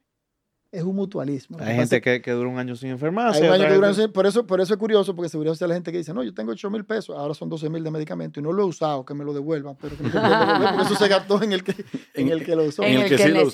Entonces ese es el origen. Entonces, ¿por qué salud es tan delicado y por qué nosotros lo pudimos hacer bien y por qué es tan difícil para muchos competidores de fuera y de aquí replicarlo? Porque es un negocio muy intenso en transacciones. El negocio de aseguramiento es un negocio que normalmente cubre alta severidad, lo que se llama alta severidad y baja frecuencia. Un evento catastrófico, bueno, cuando pase yo te cubro, pero tengo que tener poco empleado para eso. Pero en salud tú requieres tener mucho, mucho, mucho personal para atender servicio porque la intensidad del servicio es muy alta. No, y es mucho más común, eh, porque también entra la parte preventiva. O sea, no es nada más, no es solamente me enfermé full. O sea, ya hasta una consulta preventiva es parte de, de- de no, la o, cobertura. o no- o na- de algo que no sea muy grave. O sea, tú tienes una O sea, gripe la y te frecuencia de sientes uso es mal, alta, muy alta. claro. Y si tú tienes hijo en preescolar como yo, entonces frecuenta más de la cuenta. Pues entonces nosotros en el, 2000 en el 2016, ahí pasamos eso. Y en el 2018 nosotros tuvimos una experiencia que no fue buena, que es que nosotros en el año 2011, cuando compramos, cuando lanzamos Seguro Vivir aquí, decidimos hacer una expansión internacional y ir a Centroamérica. Y lanzamos una compañía de seguro en El Salvador, lanzamos una compañía de seguro en Panamá y compramos una licencia en Guatemala en un periodo como de tres años. Nos tomó demasiado tiempo crecer la compañía. Una Eso compañía, fue 2016 dos- también. no, esto fue 2012-13. Ok. Entonces, una compañía de seguro de cero da mucho trabajo hacerla. Es un mercado chiquito. Nos tomó 7, 8 años llevarla a punto de equilibrio. En el caso de El Salvador, tuvimos en El Salvador también una situación con los socios, la situación económica del país. En ese entonces entró la izquierda del país. Eh, y decidimos vender esa operación. Y estamos en el proceso pues también de vender la operación de Panamá. O sea que nosotros nos retiramos en el 2000 hasta el 2018 por ahí. Decidimos retirarnos de Centroamérica. Y ahí es que decidimos entonces, si no vamos a hacer salud, nosotros estábamos focalizados en salud. Y nos fuimos a Centroamérica para seguir en salud y poder crecer, porque éramos un grupo ya que estaba creciendo mucho en Dominicana. ¿Y, cómo, cómo tú te dividías? Porque en esos años tú también yo vi que tú hiciste un MBA o una maestría Ah, bueno. en, Ah, Harvard. fa- Entonces, fa- comprando compañías, sacando compañías nuevas, Sí. haciendo otra maestría. La ¿cómo- maestra era el terapeuta. No, mira, nosotros tuvimos una trayectoria de muchísimo crecimiento del 2003 al 2012, pero yo estaba realmente eh, eh, eh, burnout, como dicen, estaba muy, muy, muy de tanto trabajo que habíamos tenido. Y en el 2012, a mí el Foro Económico Mundial, antes, en el 2010, me eligió como Young Global Leader, que es una categoría que tiene el Foro Económico Mundial, que recoge como, coge como 200 personas al año, ahora son menos, y, y lo, lo selecciona como Young Global Leader. Y una- mucha gente no sabe lo que es eso, eso es espectacular y maravilloso. Pero eso no es YPO. No, Ok. yo soy miembro de YPO desde el 2007 Ok. y fui presidente del capítulo aquí en el año 2015-16. Pero Young Global Leader, entonces una de las cosas que hace el Foro Económico Mundial, te invitan a reuniones, pero una cosa es que ellos tienen un programa de dos semanas al año en la Escuela de Gobierno de la Universidad de Harvard, en la escuela, en el John F. Kennedy eh, Graduate School of, eh, eh, of Public Public- Policy. Ajá. Entonces, yo me fui a ese programa en el año 2012, dos semanas, a hacerlo. Y cuando yo llegué allá, yo quedé en el mundo de los negocios, del emprendedurismo, echando para adelante, Ahí salió la política. embromando. Me meto en este ambiente y esto era todo el mundo, ¿no? El bien común, la sociedad, el Hmm. interés por la colaboración público-privada. Y yo tenía, aquí había muchos problemas con los reguladores, porque el negocio nuestro es muy regulado. Y hay funcionarios públicos que no entendían el rol privado, que decían, no, esto tiene que ser todo público. Y no entendían realmente el valor añadido que trae el sector privado. Entonces, cuando yo vine esas dos semanas, yo dije, eh, oye, me enteré ya del programa este. Ellos tienen un programa que se llama Mid Career, que es un programa para gente grande, como digo yo. El promedio de entrada, el promedio de entrada es 40 años. O sea, no es una maestría normal, como que el promedio de entrada de edad es 25, 26 años. Este es un programa para lo que ellos le dicen ya accomplished individuals. Gente que ha hecho lo que va a hacer y quiere tomarse un año precisamente como para re- mucha gente política, pero mucha gente son periodistas, yo era empresario, hay mucha gente así. Y entonces yo llego, yo recuerdo que llego y le digo a mi esposa, mira, eh, en una cena, mi esposa es muy conservadora, en, en ese sentido diferente que yo, soy más lanzado, soy más aventurero, ella es más conservadora, más protectora. Y yo le digo, oye, ¿tú te, tú te de acuerdo que nosotros nos vayamos un año a Harvard? ¿Qué tú crees si nos vamos un año? ¿Ustedes tienen hijos? Teníamos tres. Tres. Ah, ok. Y, y ella me dijo en la cena, que yo se lo dije, me dijo, pues yo me fuera. Pues. Digo, no, pues esto no es una locura. Y yo comencé a armar mi plan sin decírselo a nadie. Calladito, discretico. Apliqué a mi universidad. Y antes de aplicar a la universidad, sí, sí me acuerdo que se lo dije a, a mi hermano Alberto. Las únicas dos personas que lo sabían fue mi hermano Alberto y el señor Roy. Y Alberto y yo, que nunca estamos de acuerdo en nada de la primera. Él me dice algo y yo no estoy de acuerdo. Yo le digo algo y él nunca está de acuerdo. Tú, Entonces, eso es normal, Gustavo. y eso, y eso, Vamos bien Claro, entonces. y, Vamos ese, bien. y ese pushback es lo que ha permitido que nosotros los dos nos ayudemos y nos apoyemos porque realmente nos queremos, nos adoramos con locura, nos confiamos en uno otro con locura, pero somos, tenemos mentalidad diferente y por eso la cosa que hemos podido hacer quizás han salido bien porque nos complementamos muy bien él y yo. Tú ves, tenemos futuro, viejo. Entonces, entonces cuando yo le dije a mi hermano, mira, estoy pensando en hacer una maestría en Harvard, me dijo, ah, pues ya sí es verdad que tú te pusiste loco. Entonces yo sé que es verdad que te hay que mandarte a chequear porque... Y entonces yo dije, mira, me quiero ir un año. Eso no Porque-. ¿Y qué tú vas a hacer con la compañía? Digo yo, no, yo me quedo aumentando la compañía, yo vengo todos los meses, dos o tres días. Pero perdón, era presencial la, la maestría. Que Yo tú me no, oye, que era, se mudó, La fa- él mudó la familia. Esto no fue, familia. esto no O sea, fue, no era un no, híbrido. no, no, no, no, no, no, Mitad eso- online. No, No, es no, que, no, él- no, no, no, que, no. que, que, que, le- que la esposa se quede aquí con los niños No, y viene y no, va. no, No, no, no, no, no, él no. mudó a todo el mundo para Como el. Executive MBA que uno No, va trabajando de No, país. yo- no, eso es, había gente que pensaba que iba a ser así la cosa. Entonces yo voy y entonces llamo al señor Roy, que es una persona espectacular y hace una bendición, pero para nosotros como un segundo papá. Y le digo, yo casi, él- el señor Roy no va a la oficina nunca. Yo le digo, quiero verlo. Ah, dime, Eduardo. Digo, no, pase por aquí un segundo. Y se sienta ahí. Y es un hombre sumamente inteligente, muy, muy inteligente. Me dice, dime, me yo le dije directamente, le digo, "Don Gabriel, yo estoy pensando en irme un año a hacer una maestría a Harvard, así como te lo estoy diciendo a ti.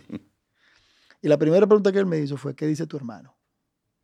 Para que te veas si él conoce la relación y la dinámica. Y yo le dije que si yo me estoy poniendo loco. y él me dijo, tú sabes cómo tu hermano, vete. Tú lo convences a él, vete. Entonces el problema era que yo convenciera a mi hermano. Y don José Gabriel siempre me apoyó en eso. Y entonces la maestría realmente fue, yo me fui, y yo recuerdo, yo creo que yo tengo el récord en pagar más tuition en un año en Estados Unidos. Porque yo me fui, yo estaba en Harvard privado pagando. Mi esposa comenzó a estudiar fashion. eh, Ahí me aprovechó yo. Bueno, en- exacto. Eh, Yo tenía mis dos hijos en, en Cambridge Montessori School, en una escuela privada. Los tres. Mi cuarta hija se fue conmigo y la puse en un boarding school en Boston allá. Y mi otro Ay, hijo grande ay. estaba en Penn State. O sea, yo Ay, estaba pagando madre. siete tuition full Wow. en Estados Unidos. Ya tú se imaginas lo que eso era. Ni que, Pero ¿Cuál yo es me la fui- maestría más cara del mundo? Porque todo eso Claro. fue porque él mudó a todo el mundo. No, pero me llevé la nana y me llevé a mi suegra. O sea, nosotros nos fuimos para, nosotros nos fuimos fue ocho, ocho personas yo tenía ya. La nana, mi suegra, los cuatro niños, yo, mi Hacemos un episodio aparte del proceso de la Nos fuimos para allá y nos ¿Una mudamos. embajada? Y nos mudamos para allá mudados. Yo Pero me no, para Prudencia, un que vean lo, lo que el trabajo, el progreso de, de, de no poder pagar do- dos mil dólares el trimestre a tener los recursos a través de, del trabajo, eh, eh, oportunidades capitalizadas y demás, a, a- a poder hacer eso. Sí, no, y para mí era, de cierta manera fue, primero, me ayudó mucho porque me airió mucho en el negocio. Esa es una de las mejores. Yo decía siempre, y eh, Jeff Bezos, que es una persona que yo admiro mucho, dice, él tiene lo que él le llama el Regret Minimization Framework para el toma de decisiones. Él dice, cuando yo tengo dos decisiones, ¿de cuál yo me voy a arrepentir menos cuando tengo 80 años? Y yo dije, ¿qué es lo que pasa si yo sigo un año trabajando aquí? ¿Y qué es lo que pasa si yo me voy un año a Harvard a hacer una maestría y tener una experiencia con mi familia y voy un año allá? ¿De cuál yo me voy a arrepentir más cuando yo tengo 80 años? Yo si no me Mm. voy ahora, me voy a arrepentir. Pero si me quedo trabajando, No, no, pasa, pasa nada. nada. Yo tenía una compañía súper organizada, tenía un equipo de ejecutivo espectacular. Hice una reorganización y yo me quedé, la gente dice, ¿quién se quedó? Yo me quedé como gerente general de la compañía. Y yo venía todos los meses y me pasaba tres días aquí. Yo me pasaba, yo venía el jueves en la noche, me pasaba los viernes, sábado y domingo. Y el domingo en la noche me iba y el lunes estaba cogiendo clase. Una vez al mes. Y yo, y esto parece increíble, yo no hablaba por teléfono con nadie. Aquí un ejecutivo quería decirme algo, me tenía que escribir un email. Me escribía por WhatsApp. Yo no hablaba con teléfono con nadie, yo estaba estudiando. Y yo me puse a estudiar full, full, un año enterito. Curiosamente, no fue casi mejor conmigo fuera que aquí, porque la compañía, la compañía está súper organizada. Y uno se da cuenta de una cosa, que a veces el emprendedor o la gente que la gente tiende, y, y- y la sociedad es terrible en eso, la gente tiende a sobredimensionar el rol de una persona en una organización. El famoso Balaguer sin ti se hunde este país Ujú. que conocen los políticos, pasa en las empresas también. Hay gente que dicen, no, pero esta empresa es lo que tú eres. Si tú no estás aquí, esta empresa no va a ser lo mismo nunca. Claro que no va a ser lo mismo, pero no quiere decir que no va a ser peor. El mundo no es lo mismo sin Mahatma Gandhi, el mundo no es lo mismo sin Martin Luther King, pero no quiere decir que el mundo se embromó. Grandes hombres, extraordinarios, pero que el mundo avanza y encuentra otra persona que viene detrás. Entonces, ese reciclaje es importante. Y eso me dio la oportunidad. Yo salíme de la operación, eso fue fundamental. Y ver el negocio, incluso nuestro, de afuera, verlo con una visión diferente de lo que nosotros queríamos hacer. Eh, y fue transformador, porque cuando yo volví, yo realmente volví otra persona. O sea, Yo de me- Harvard, yo volví con la persona. velocidad que llegó de allá. No, y también con la visión, porque fue, fue algo en public affairs. O sea, que igual Yo hice una también es maestría en una administración y mentalidad. políticas públicas, cogí mucha materia en liderazgo, cogí materia en la escuela de negocios, em, cogí materia de historia, pero sobre todo yo creo que yo aprendí mucho, mucho a respetar el rol, el rol de la sociedad y el rol de lo, Exacto. lo que son los problemas sociales. Hay gente que cree, yo que era ingeniero civil, soy muy de estudio, uno a veces cree que los problemas se resuelven en una mesa de trabajo y a veces los problemas se resuelven hablando con la gente. Te pones a ver, la grande idea que se ejecutan, la ejecución no está tanto en la mesa, la ejecución está en la calle, en el contacto con el mercado y en el chocar con el mercado. Y yo creo que ahí, eso, eso yo lo aprendí mucho y cogí cada vez mucho más respeto por, eh, por los políticos. Quizá ahí fue que yo decidí definitivamente ya no tener política porque no es fácil, esa no es una carrera fácil y gestionar las sociedades no es nada fácil. No, y Somos difíciles. volver a ponerse sombrero de empresario también es complicado. Sí. Poco, Sí. poco lo han logrado de manera exitosa. De- O sea, de, de hacer cambio ah, Y- de y político para para atrás. atrás. Empresario, Claro. político y empresario. y lograr quitarse el tag. Sí. ahí de- No, y se puede contribuir muchísimo, porque de- desde la sí. iniciativa privada se contribuye muchísimo. Te pongo un ejemplo. Hay un artículo de, de Milton Friedman que yo le di al equipo ejecutivo que leyera, casualmente hace tres días que releyeran, eh, que dice básicamente que el principal rol de responsabilidad, el- la principal responsabilidad social de un empresario es ganar dinero. Tú dices, pero eso suena muy... Porque es que de ahí es que sale todo. Si usted no genera valor, Crear a usted no le pagan valor. Entonces tú generando valor, ¿le estás generando valor a quién? A la sociedad. Yo con recuerdo cuando nosotros salíamos y la gente me dice, ¿por qué tú sales con tanto entusiasmo a vender seguro de salud? Y yo digo, porque es que yo genuinamente creo que el que nos compra un seguro de salud a nosotros está mejor que antes de comprárnoslo. Yo estoy convencido de eso. Y estoy convencido también que si está en la competencia y viene para acá, va a estar mejor que como está en la competencia. Depende si viene de Yunen. Me lo encontré ahora. Claro, claro, claro. ahora. Pero entonces, en general, ¿qué te quiero decir? Que cuando tú tienes, cuando tú, tú puedes añadirle valor a la sociedad. Yo creo que el rol, el rol, del, el rol del empresario es añadir valor y capturarlo. Tú tienes que añadir valor y capturarlo. Pero cuando tú añades valor a la sociedad, la sociedad es más grande que antes de tú hacerlo. Y eso es algo que mucha gente no entiende. Hay gente que cree que el empresario, que si quiere, no, es que el empresario es el que crea las cosas. El empresario no se distribuye lo que hay, el que distribuye lo que hay es el comunista. El empresario crea. Y por eso los países y los gobiernos socialistas reparten al principio de todo el mundo contentísimo, porque reparten lo que encontraron. Que, Pero ¿quién crea de ahí ahora? que, que eso, es, eso lo, lo junto con lo que estábamos hablando ahorita fuera del aire, que hace 60, 70 años en este país había uno o dos grandes familias empresarias. Hoy en día hay muchas, y tú comparas el país y la sociedad de hace 70, 80 años, la precariedad que había versus la que hay ahora, y el progreso, y, eso es una gran parte de por qué este país ha avanzado mucho y, es la perlita del Caribe y de Latinoamérica, yo diría. No, pero mira, yo nunca lo había oído puesto así, el tema de la, de la diferencia entre la creación que trae obviamente un empresario y la división que trae, eh, no sé, el, comunismo fue la palabra que, que usamos. Que, que creo, creo que una forma muy fácil de, ma- de- de visualizarlo, o sea, y de por qué nosotros, parte de la misión también de, peso pesado es eso, es nosotros poder eh, a través de la educación, es decir, mira, o sea, crear y, y- y que haya un empresario que, que tenga esa misión de, de- de crecer, no, eso no es malo. O sea, al contrario, eso al final cascadea a todito nosotros como sociedad Sí, claro. impacta el crecimiento que tenemos. Porque si no, o sea, no hay crecimiento, pero no lo había visto así, como lo que hay se divide versus lo que existe se crece. Nosotros tenemos un asesor que se llama Alejandro Salazar, eh, que la empresa se llama Breakthrough, y escribió un libro espectacular que se llama Estrategia Emergente. Y nosotros, eso nos permitió a nosotros hace dos años, que es un tema que, que, que, que no había comentado. Nosotros hace dos años y algo, don, don José Gabriel Roy, que se retira de, de presidente de la Junta, su hijo Gaby, que estaba con nosotros de hace como siete años, ya en una transición, estamos hablando de transición antes de comenzar el programa. Pues entra a la Junta y yo pasé hace dos años y medio a ser presidente del Consejo Director y presidente ejecutivo. Yo era solo presidente ejecutivo hasta hace dos años y medio. Entonces entramos en un, todo un tema de gobierno corporativo que puedo hablar más adelante si le interesa. 100%. Pero sí es interesante que, que decidimos dividir los dos negocios cada vez más. Y voy al tema de valor que tú dices. Nos dimos cuenta que nosotros estábamos promediados en los dos negocios y que el ARS es un negocio muy diferente de seguros. Buscamos un gerente general para el ARS, que es el doctor Jaime Caicedo, que está con nosotros hace 17 años. Y José Zapata está como gerente general de Humanos Seguros. Y cada negocio compite en un mercado diferente. Entonces nosotros nos dimos cuenta, viendo ese tema de, de, de, de lo que es estrategia y cómo ganar, de que la estrategia es sobre ganar en el mercado. La estrategia no es cómo competir, la estrategia es cómo ganar y cómo crear valor. Y el valor, y ahí voy a cerrar con el punto este que estamos hablando, el valor es infinito, el valor se crea y el valor lo crea el empresario. Ujú. Entonces, yo creo que el gran rol del empresario es en esa búsqueda de rentabilidad, en esa búsqueda de rentabilidad, competir en el mercado, crear valor y ganar en él. Y en el proceso del ganar está creando valor.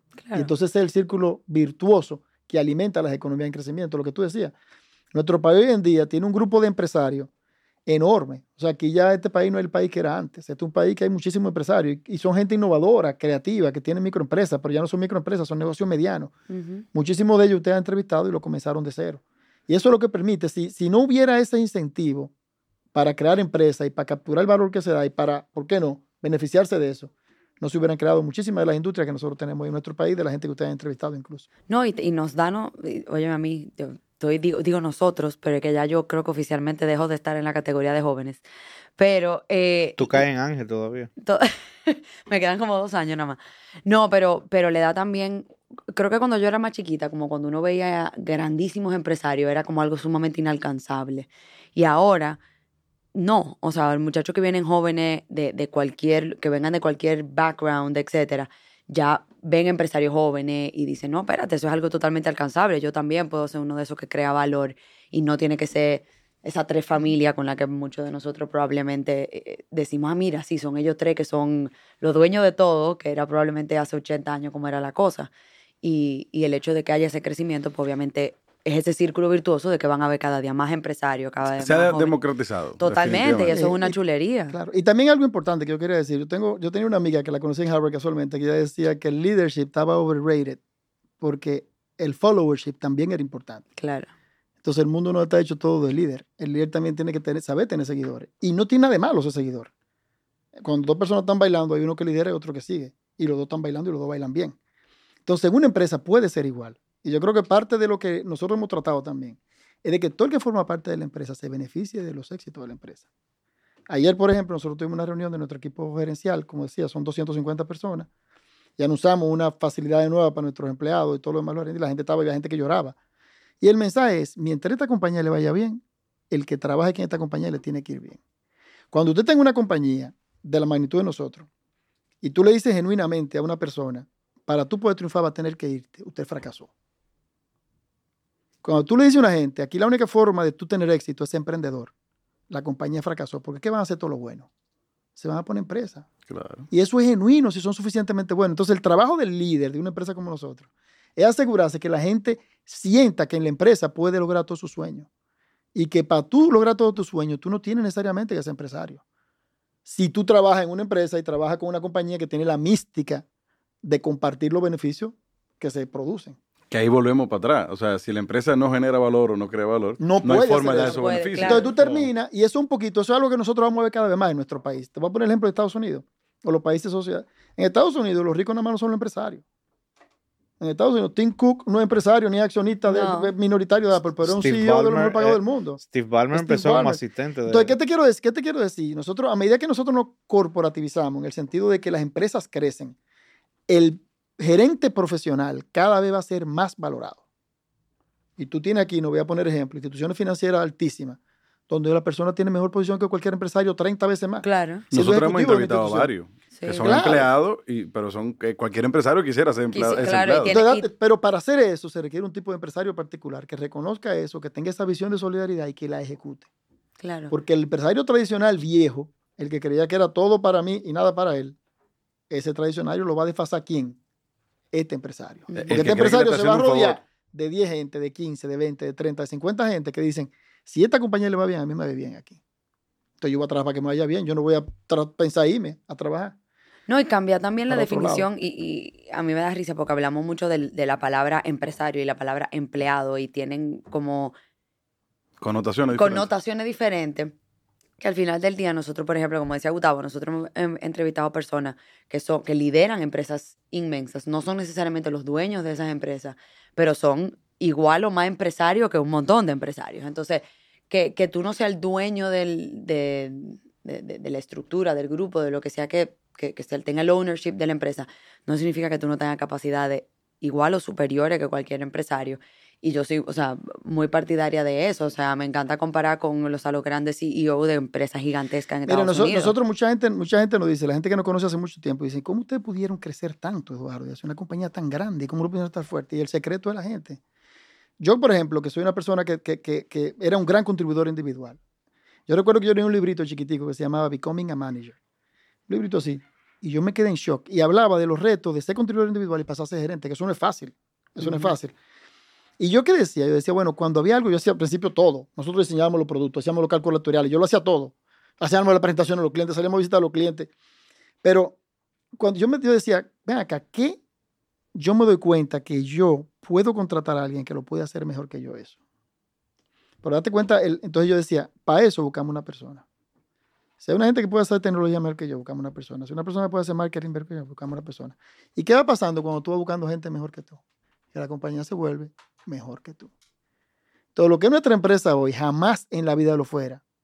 Si los líderes hubiéramos pensado que nosotros lo podíamos hacer todo y que íbamos a buscar a Minoplis para que nos ayudaran, Mi nombre es- para que nos ayudaran a hacer cosas. Nosotros buscamos gente que sean gente buena, gente creativa, gente que quiera crecer, gente con ambición, gente interesante, inteligente, que quiera trabajar. La montamos en el autobús de nosotros y dijimos, "Señores, vamos a hacer una gran empresa, aquí todos vamos a beneficiarnos. Y esa gente que ha jalado la empresa. Y hoy en día nosotros tenemos, yo te digo, yo ahora soy presidente ejecutivo del grupo y presidente de la Junta, realmente me he separado de la operación porque tenemos dos gerentes generales en los dos negocios y esos negocios están corriendo igual o mejor. Igual o mejor. Porque a veces cuando uno está demasiado involucrado, uno se convierte en juez y parte. Y uno mismo no ve las fallas que tiene. Pero ahora que yo estoy arriba, de cierta manera, de las operaciones, y esta compañía la creamos nosotros, yo la conozco demasiado bien. Yo le digo a los gerentes generales, la crítica mía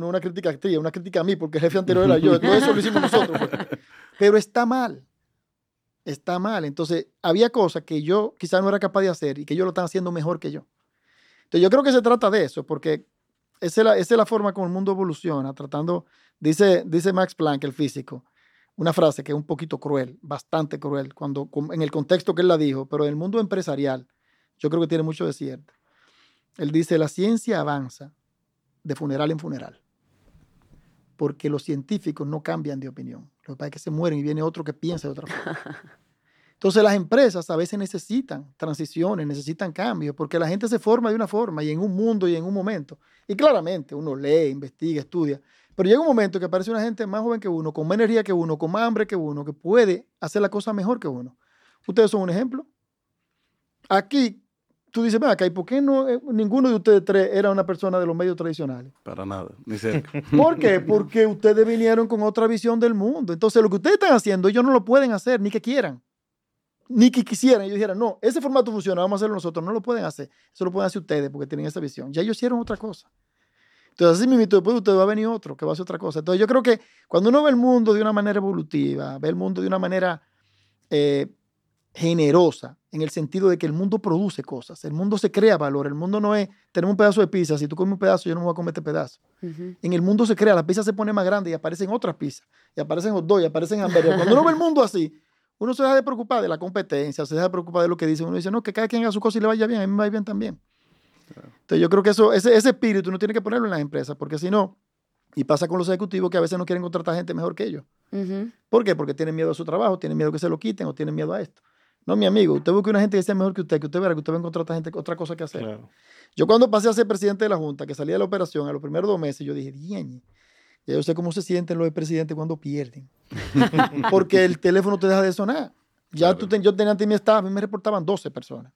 Y de repente, dos gerentes generales y tres de staff. Y yo, y entonces los corredores no me ¿En qué llaman. están ustedes? Los clientes no me llaman. Ya no veo a la gente. Ya no te invitan a cenar. Ni los proyectos de tecnología, ya no veo esto. Todo el mundo haciendo así. Es cumpleaños, no invitan a uno a los cumpleaños. y tú dices, ven acá.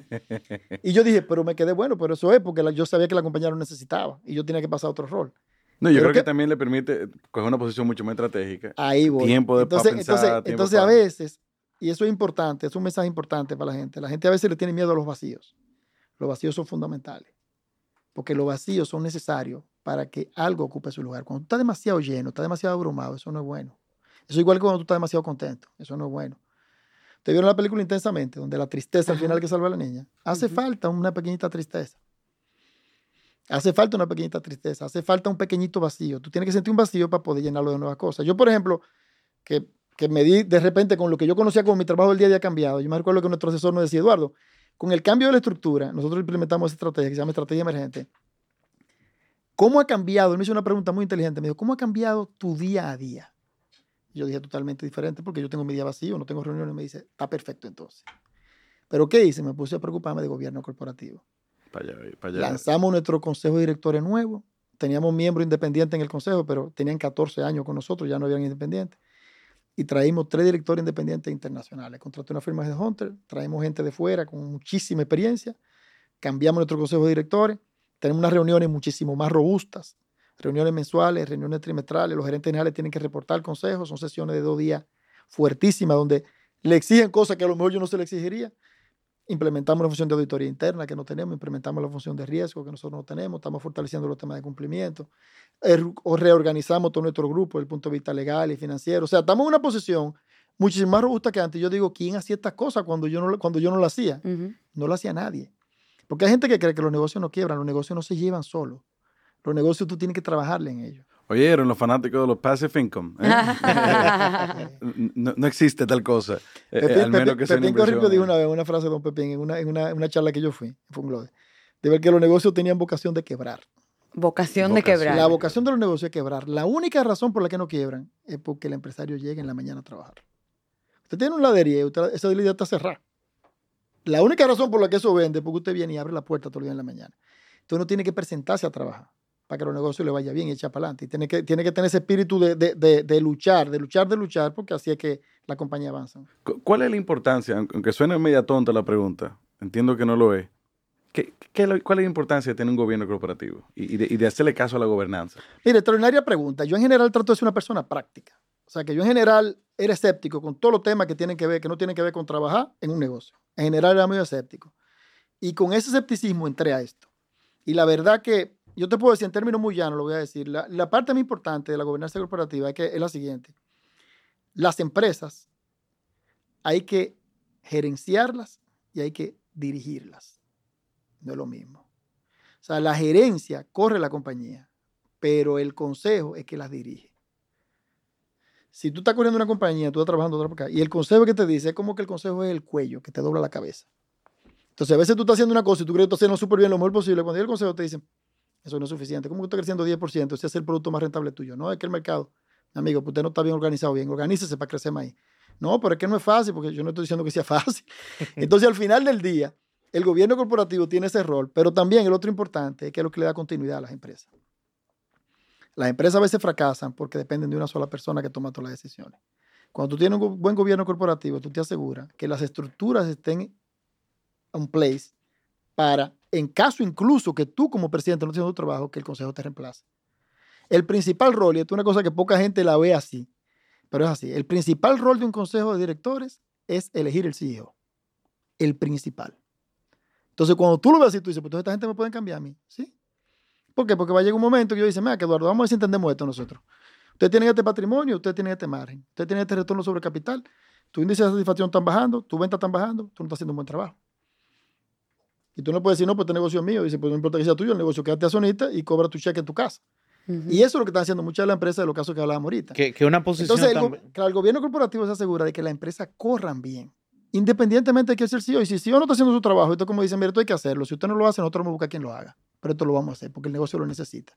Entonces, es fuerte, no es, no es para que te sellen los informes trimestrales, ni para que te digan que tú lo estás haciendo muy bien. Es para que se aseguren que la compañía lo esté haciendo lo mejor que la compañía lo puede hacer y que sea lo más sostenible en el tiempo. Y, y una pregunta ahí como de, de, como que teóricamente eso suena súper bien para el que lo está escuchando, que no lo ha vivido o está pensando en, en vivir esa parte. Pero en la, en la práctica uno dice, espérate, pero aquí el dueño soy yo. O espérate, aquí el que ha sangrado, qué sé yo, cuántos años soy yo y que vengo ahora a un consejo a decirme, en teoría al final yo también puedo votar el consejo, me explico, o no sé, o, o- o sacarlo. Y a mí también, y, y a ese co- comentario, entonces le, le, le pego, por ejemplo, en, en tu caso, me llama mucho la atención, tienes cincuenta y pico de años, o sea, eres súper joven. Sin embargo, ya No diste... tanto como súper, ¿verdad? porque yo te acepto. No, joven, pues, pero súper- joven, joven. Bájamele algo. Acaba de salir de Ángel. No, pero sí me llama la atención primero la juventud con la que tomaste la decisión ya de dejar que, el- que la compañía corra, o sea, gerenciada por esa otra persona. Y también la, la ecuanimidad, o no sé, estoy buscando palabras más grandes de la cuenta, para aceptar una decisión del consejo, etcétera, etcétera. ¿Qué consejo tú tienes para una persona que está en, esa, en, ese, en ese momento de tomar la decisión? Mira, yo creo que es el momento de yo salir, de, de dejar que otro lo, lo maneje o no, o alguien que se quiera planificar y decir, ok, yo tengo 50 años, tengo 45, mi empresa va bien, yo me quiero planificar para poder tener ese rol de consejo dentro de 5, 10. O sea, ¿qué, se- qué- estrellas se cruzaron para tomar esa decisión? Mira, el mundo es más práctico de lo que uno cree. Y la cosa se aplica en una cosa y se aplica en otra. O sea, que el consejo que yo te voy a dar no aplica solamente para la persona eso, sino aplica hasta para la vida personal de uno. Señores, lo más importante que puede hacer una persona que quiere tener éxito en la vida es dejarse ayudar. Hay que dejarse ayudar. Y para tú dejarte ayudar, tú tienes que perder un poquito tu ego. Yo tenía un profesor en Harvard que decía, Eduardo, el proceso de aprendizaje es doloroso. Es doloroso porque tú no puedes aprender si tú primero no reconoces que no sabes. Y a la gente no le gusta reconocer que no sabe. La gente siempre se quiere sentir que él sabe. Entonces, si tu ego te traiciona, tú crees siempre que sabes, no te deja ayudar. ¿Por qué digo esto? Porque el consejo de directores es a la empresa, a veces lo que es la familia y los amigos en la vida personal. Así que hay que verlo. Es un grupo de personas que están organizados para ayudarte a lograr la misión que tú quieres lograr. Lo primero que dice un consejo es cuál es la ambición de ustedes, qué es lo que ustedes quieren lograr. Y yo lo voy a ayudar a ustedes a hacer eso. ¿De qué forma? No es de la forma que tú quieres, yo te voy a ayudar. Entonces eso es igual que cuando un amigo tuyo, yo estoy por ejemplo en YPO, que es una organización espectacular y me ha ayudado muchísimo. Y algunos de mis amigos han venido al programa. Eh, Young President Young Organization. Antes era Young Presidents Organization, pero hace unos años hizo como BMW, que se olvidó de lo que significaba y ahora BMW. Entonces YPO ahora es YPO nada más. Entonces, YPO, tú tienes lo que se llama un foro, que es como un consejo de directores personal tuyo. Donde te reúnes mensualmente esas personas te ayudan en tu vida personal, en tu vida familiar, en tu vida de pareja y en tu vida de trabajo. Entonces, ¿Cómo lo- no se inscribe ahí? entonces, entonces lo, de, lo del consejo de directores parte, y yo estoy diciendo una- de un sentido muy práctico, parte de una necesidad que tienes que tener tú de que te ayuden. Si tú dices que tú eres un fenómeno y que tú eres el matatán y que tú no necesitas eso, pues no lo busques. No lo busques, pase ya.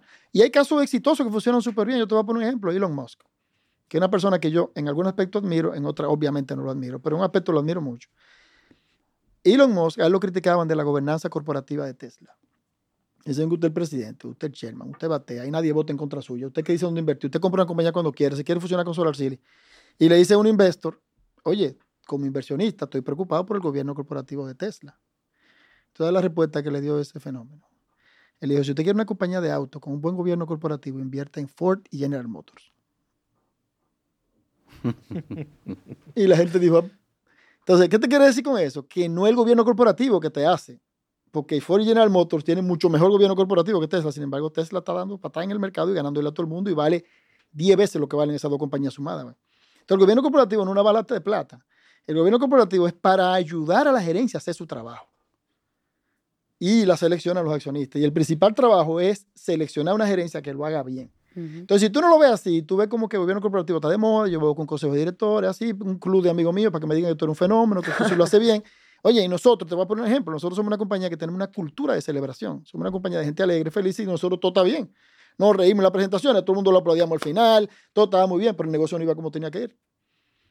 ¿Por qué? Porque, porque nosotros, porque la gente se, se va como acomodando. Llega un consejo y lo ve de afuera y dice, oye, entonces usted está haciendo está muy bien, pero el resultado no es el que tiene que ser usted tiene que mejorar su resultado. Y a uno no le gusta al principio, uno dice, no, pero mira todo lo bueno que estoy haciendo. No, tú está bien, ya te felicité, pero vamos ahora a lo que tú estás haciendo mal y vamos a arreglar esto. O sea, un, un Entonces es doloroso eso, a las organizaciones les duele y a la gente le duele eso, pero es necesario si tú quieres ser mejor persona. Un, un consejo que no te rete, que no te dé dirección eh, y, y, toda esa cosa que, que usted dijo, está, está perdiendo su tiempo. Es que yo pienso, mira, yo te pongo el ejemplo, yo lo he tenido familiarmente, en familia somos muy, somos, somos muy achievers, todos. Y mi hermano y yo nos retamos permanentemente. Mi hermano comenzó su grupo Excel en el 2001. Y desde el día que lo lanzó, a la primera persona que llamó para que sea socio de él fue a mí.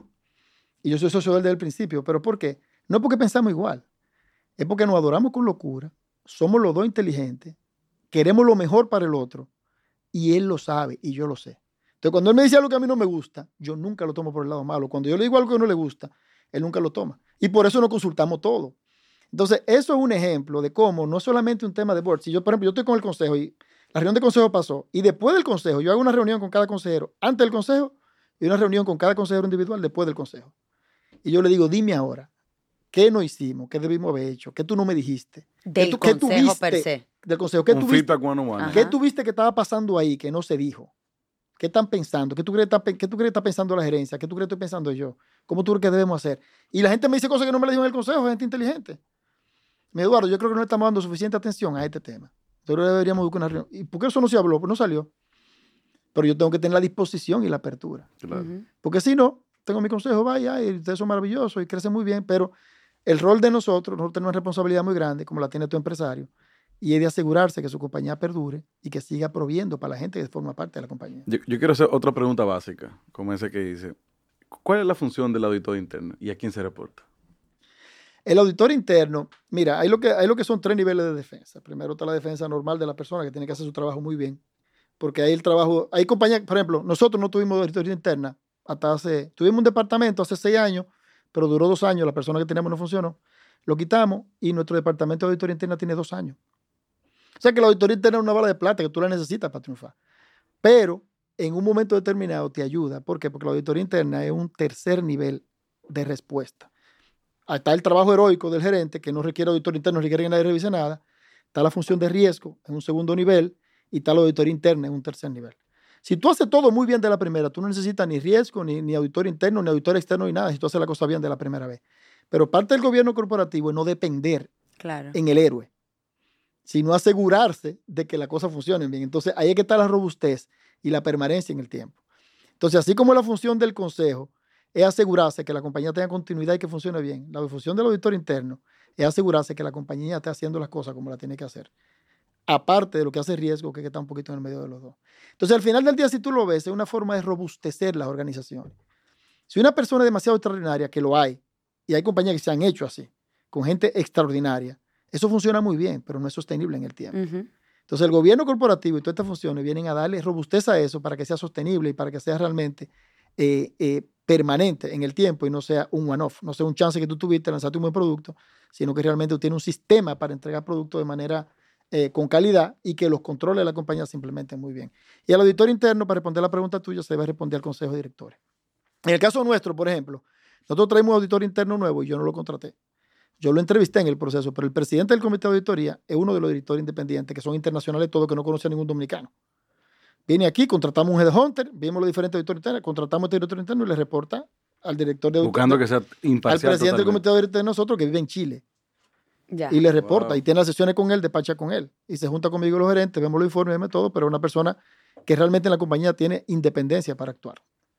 No, rep- no responde ni a finanzas, ni responde a mí, ni reporta legal. Él le audita a toda la compañía entera y eso le da a la compañía, pues realmente le da una O robustez. sea, el CEO no puede votar al, al auditor. Imposible, No. imposible. Y yo creo que parte de la chulería de eso, incluso viendo, viniendo de una empresa de servicio, que eso al final permea al, al consumidor final, que sabe que, que quien está atrás de él, quien lo está respaldando, o sea, tiene toda una estructura para ese, digamos, que respaldo, porque al final el que vende seguro vende una promesa al inicio, hasta que comiencen a usarlo. Eh, pero definitivamente eh, eh, es un super plus. Yo quiero que le hagamos entonces un rayo X al Grupo Humano hoy en día, que cómo se ve hoy en día, para dónde va el Grupo Humano, obviamente salvaguardando los secret sauce, la, la- la salsa secreta, como dice Patty. Eh, pero, pero ¿qué tenemos hoy y para dónde vamos? Y ya después de, de todo estos cambios. Sí, mira, nosotros tenemos dos compañías en República Dominicana, una compañía que se llama ARS Primera, que es la ARS líder dentro del sector privado. Nosotros tenemos como un 28% del mercado total y como un 42% de las privadas solamente.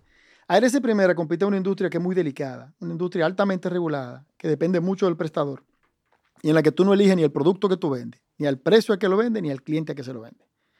En el negocio de seguro, tú eliges el producto que tú armas, tú eliges el precio al que tú lo vendes, tú haces selección de riesgo para la persona que quieras o no quieres, y hay libertad de hacer ajuste de precio y todo cuando tú quieras. En seguridad social no hay nada de eso. Entonces nosotros dividimos la ARS, Jaime Caicedo, el vicepresidente ejecutivo, gerente general de la ARS, y esa compañía compite no focalizada tanto o únicamente en el afiliado, sino focalizada en el prestador de servicios de salud y en el que el sistema regulatoriamente funcione bien. No hay forma de tener una ARS exitosa en un sistema fracasado. Entonces nosotros tenemos que preocuparnos como líder del mercado también que el sistema sea sostenible, Claro. colaborando con las autoridades gubernamentales, colaborando con los trabajadores, con el sector empresarial, con los gremios médicos, con la clínica, para que el sistema sea lo más sostenible posible. Y nosotros diferenciarnos en el servicio que damos al cliente a través del prestador. Y yo creo que de esa buena relación, el ecosistema se ve total y completamente beneficiado, porque hoy en día lo que tenemos a nivel de prestadores, no estoy hablando de aseguradoras necesariamente, pero los prestadores que tenemos hoy en día, laboratorio, clínica, eh, laboratorio, todo, todo- todos los, los prestadores en general, no son nada que ver lo que eran hace 20 años antes de la, de- de la ley. Mira, antes de la ley, el costo médico promedio de una aseguradora era 63%. Quiere decir que cada 100 pesos que cobraba, 63 iban para los prestadores. En seguridad social hoy, de cada 100 pesos que se cobran, 93 van al prestador. O sea, más de 9 de cada 10 pesos van al prestador. Por eso los prestadores han crecido más que las aseguradoras. Y por eso tuve tanta proliferación de tantos prestadores de servicios de salud y profesionales médicos, lo cual está muy bien porque la población tiene mayor acceso. Entonces, en nuestro grupo tenemos la ARS y tenemos la compañía de seguros. La compañía de seguros hoy es una compañía de seguros completa. Nosotros lanzamos en el 2018 seguros de auto y patrimoniales. El principal ramo nuestro es salud. Tenemos un negocio de salud privada que es como el 75% de la aseguradora, pero tenemos un negocio grande de salud internacional que nosotros lo vemos muy diferente, que tiene una conducta muy diferente. Y eso como el 10% de nuestra venta. Luego tenemos seguro de vida, que hacemos seguro de vida colectivo, banca seguro, y seguro de auto y patrimoniales, donde venimos creciendo muchísimo. Nosotros lanzamos hace cinco años y ya en auto tenemos 5.1% del mercado. O sea que estamos creciendo casi al ritmo de un 1% de participación por año.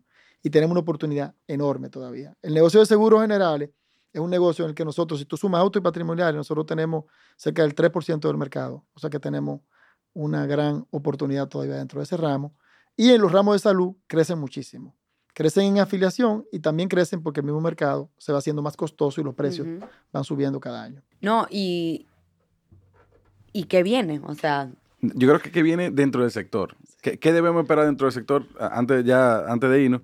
Ve, o sea, ¿qué, qué debemos esperar del sector asegurador? ¿Qué, qué, qué, qué rol probablemente vaya a tener la tecnología también dentro de esto?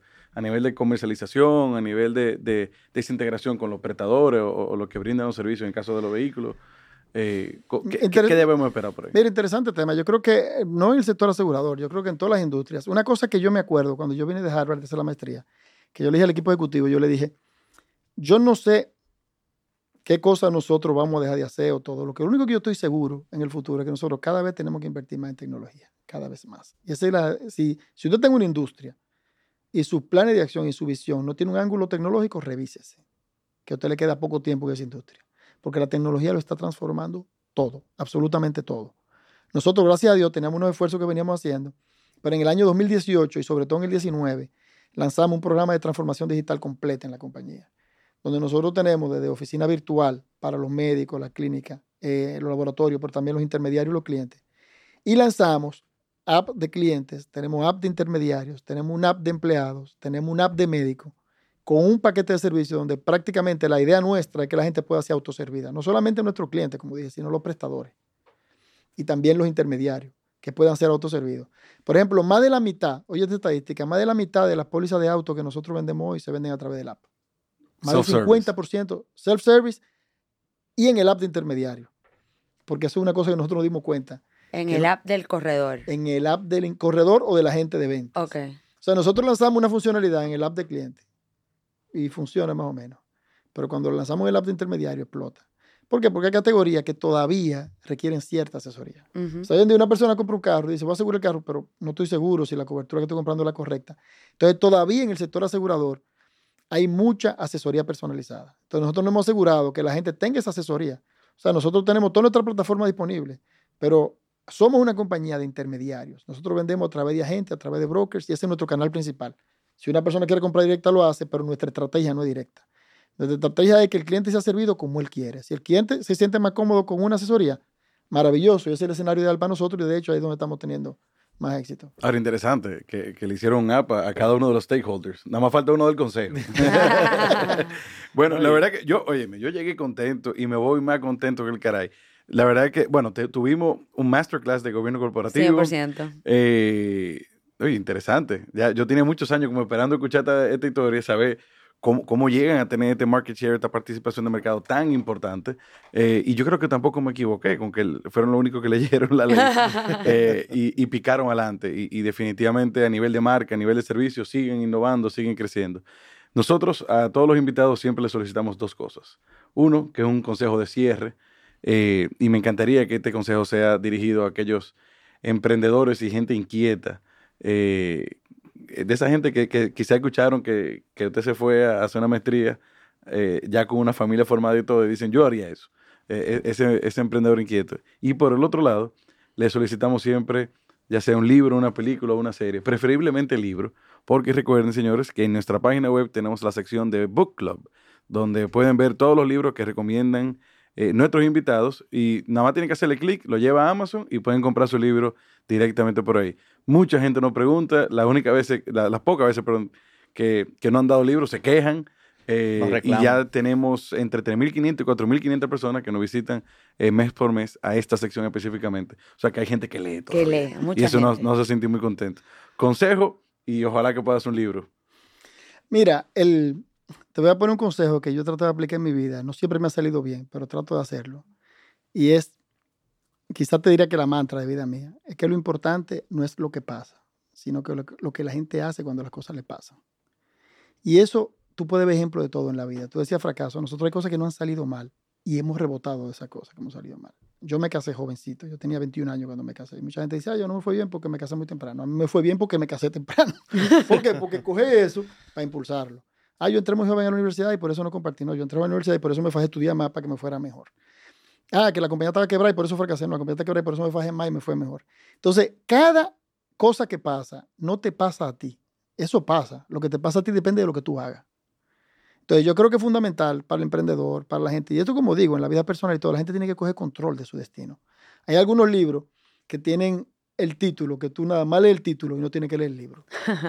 ¿Te entiendes? Un ejemplo de ese libro que se llama Execution, un libro.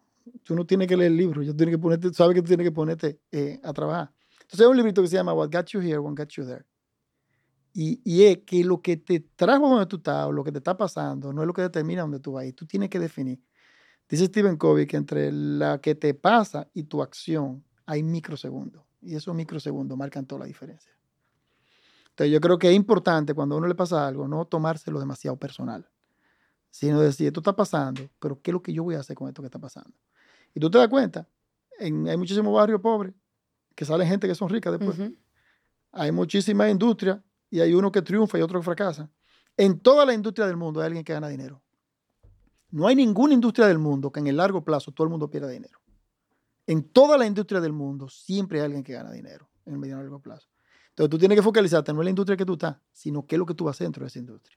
Por eso yo decía que lo importante no es competir, sino lo, importante es ganar. Hay gente que pone, yo voy a poner un salón de belleza porque para tener un salón de belleza. No, no, no, pero ¿cómo usted va a ganar dentro de los salones de belleza? Entonces, lo que le pasa a uno malo, y hay cosas tan buenas que le pasan a uno, no determinan el futuro. Ese es el consejo más importante que yo le doy. Que uno sepa que hay algo dentro del hombre que es lo que decide, qué es lo que él va a hacer con lo que le pasó. Y eso es lo que marca la diferencia. En cuanto a los libros, pues te voy a decir dos. Uno es La Estrategia Emergente de Alejandro Salazar, el asesor nuestro estrategia espectacular. El libro es muy bueno, no te da todas las soluciones, pero te da una visión de lo que es una empresa desde el punto de vista práctico y lo que es una estrategia desde el punto de vista práctico. Cómo, cómo se hace estrategia y cómo se gana en los mercados.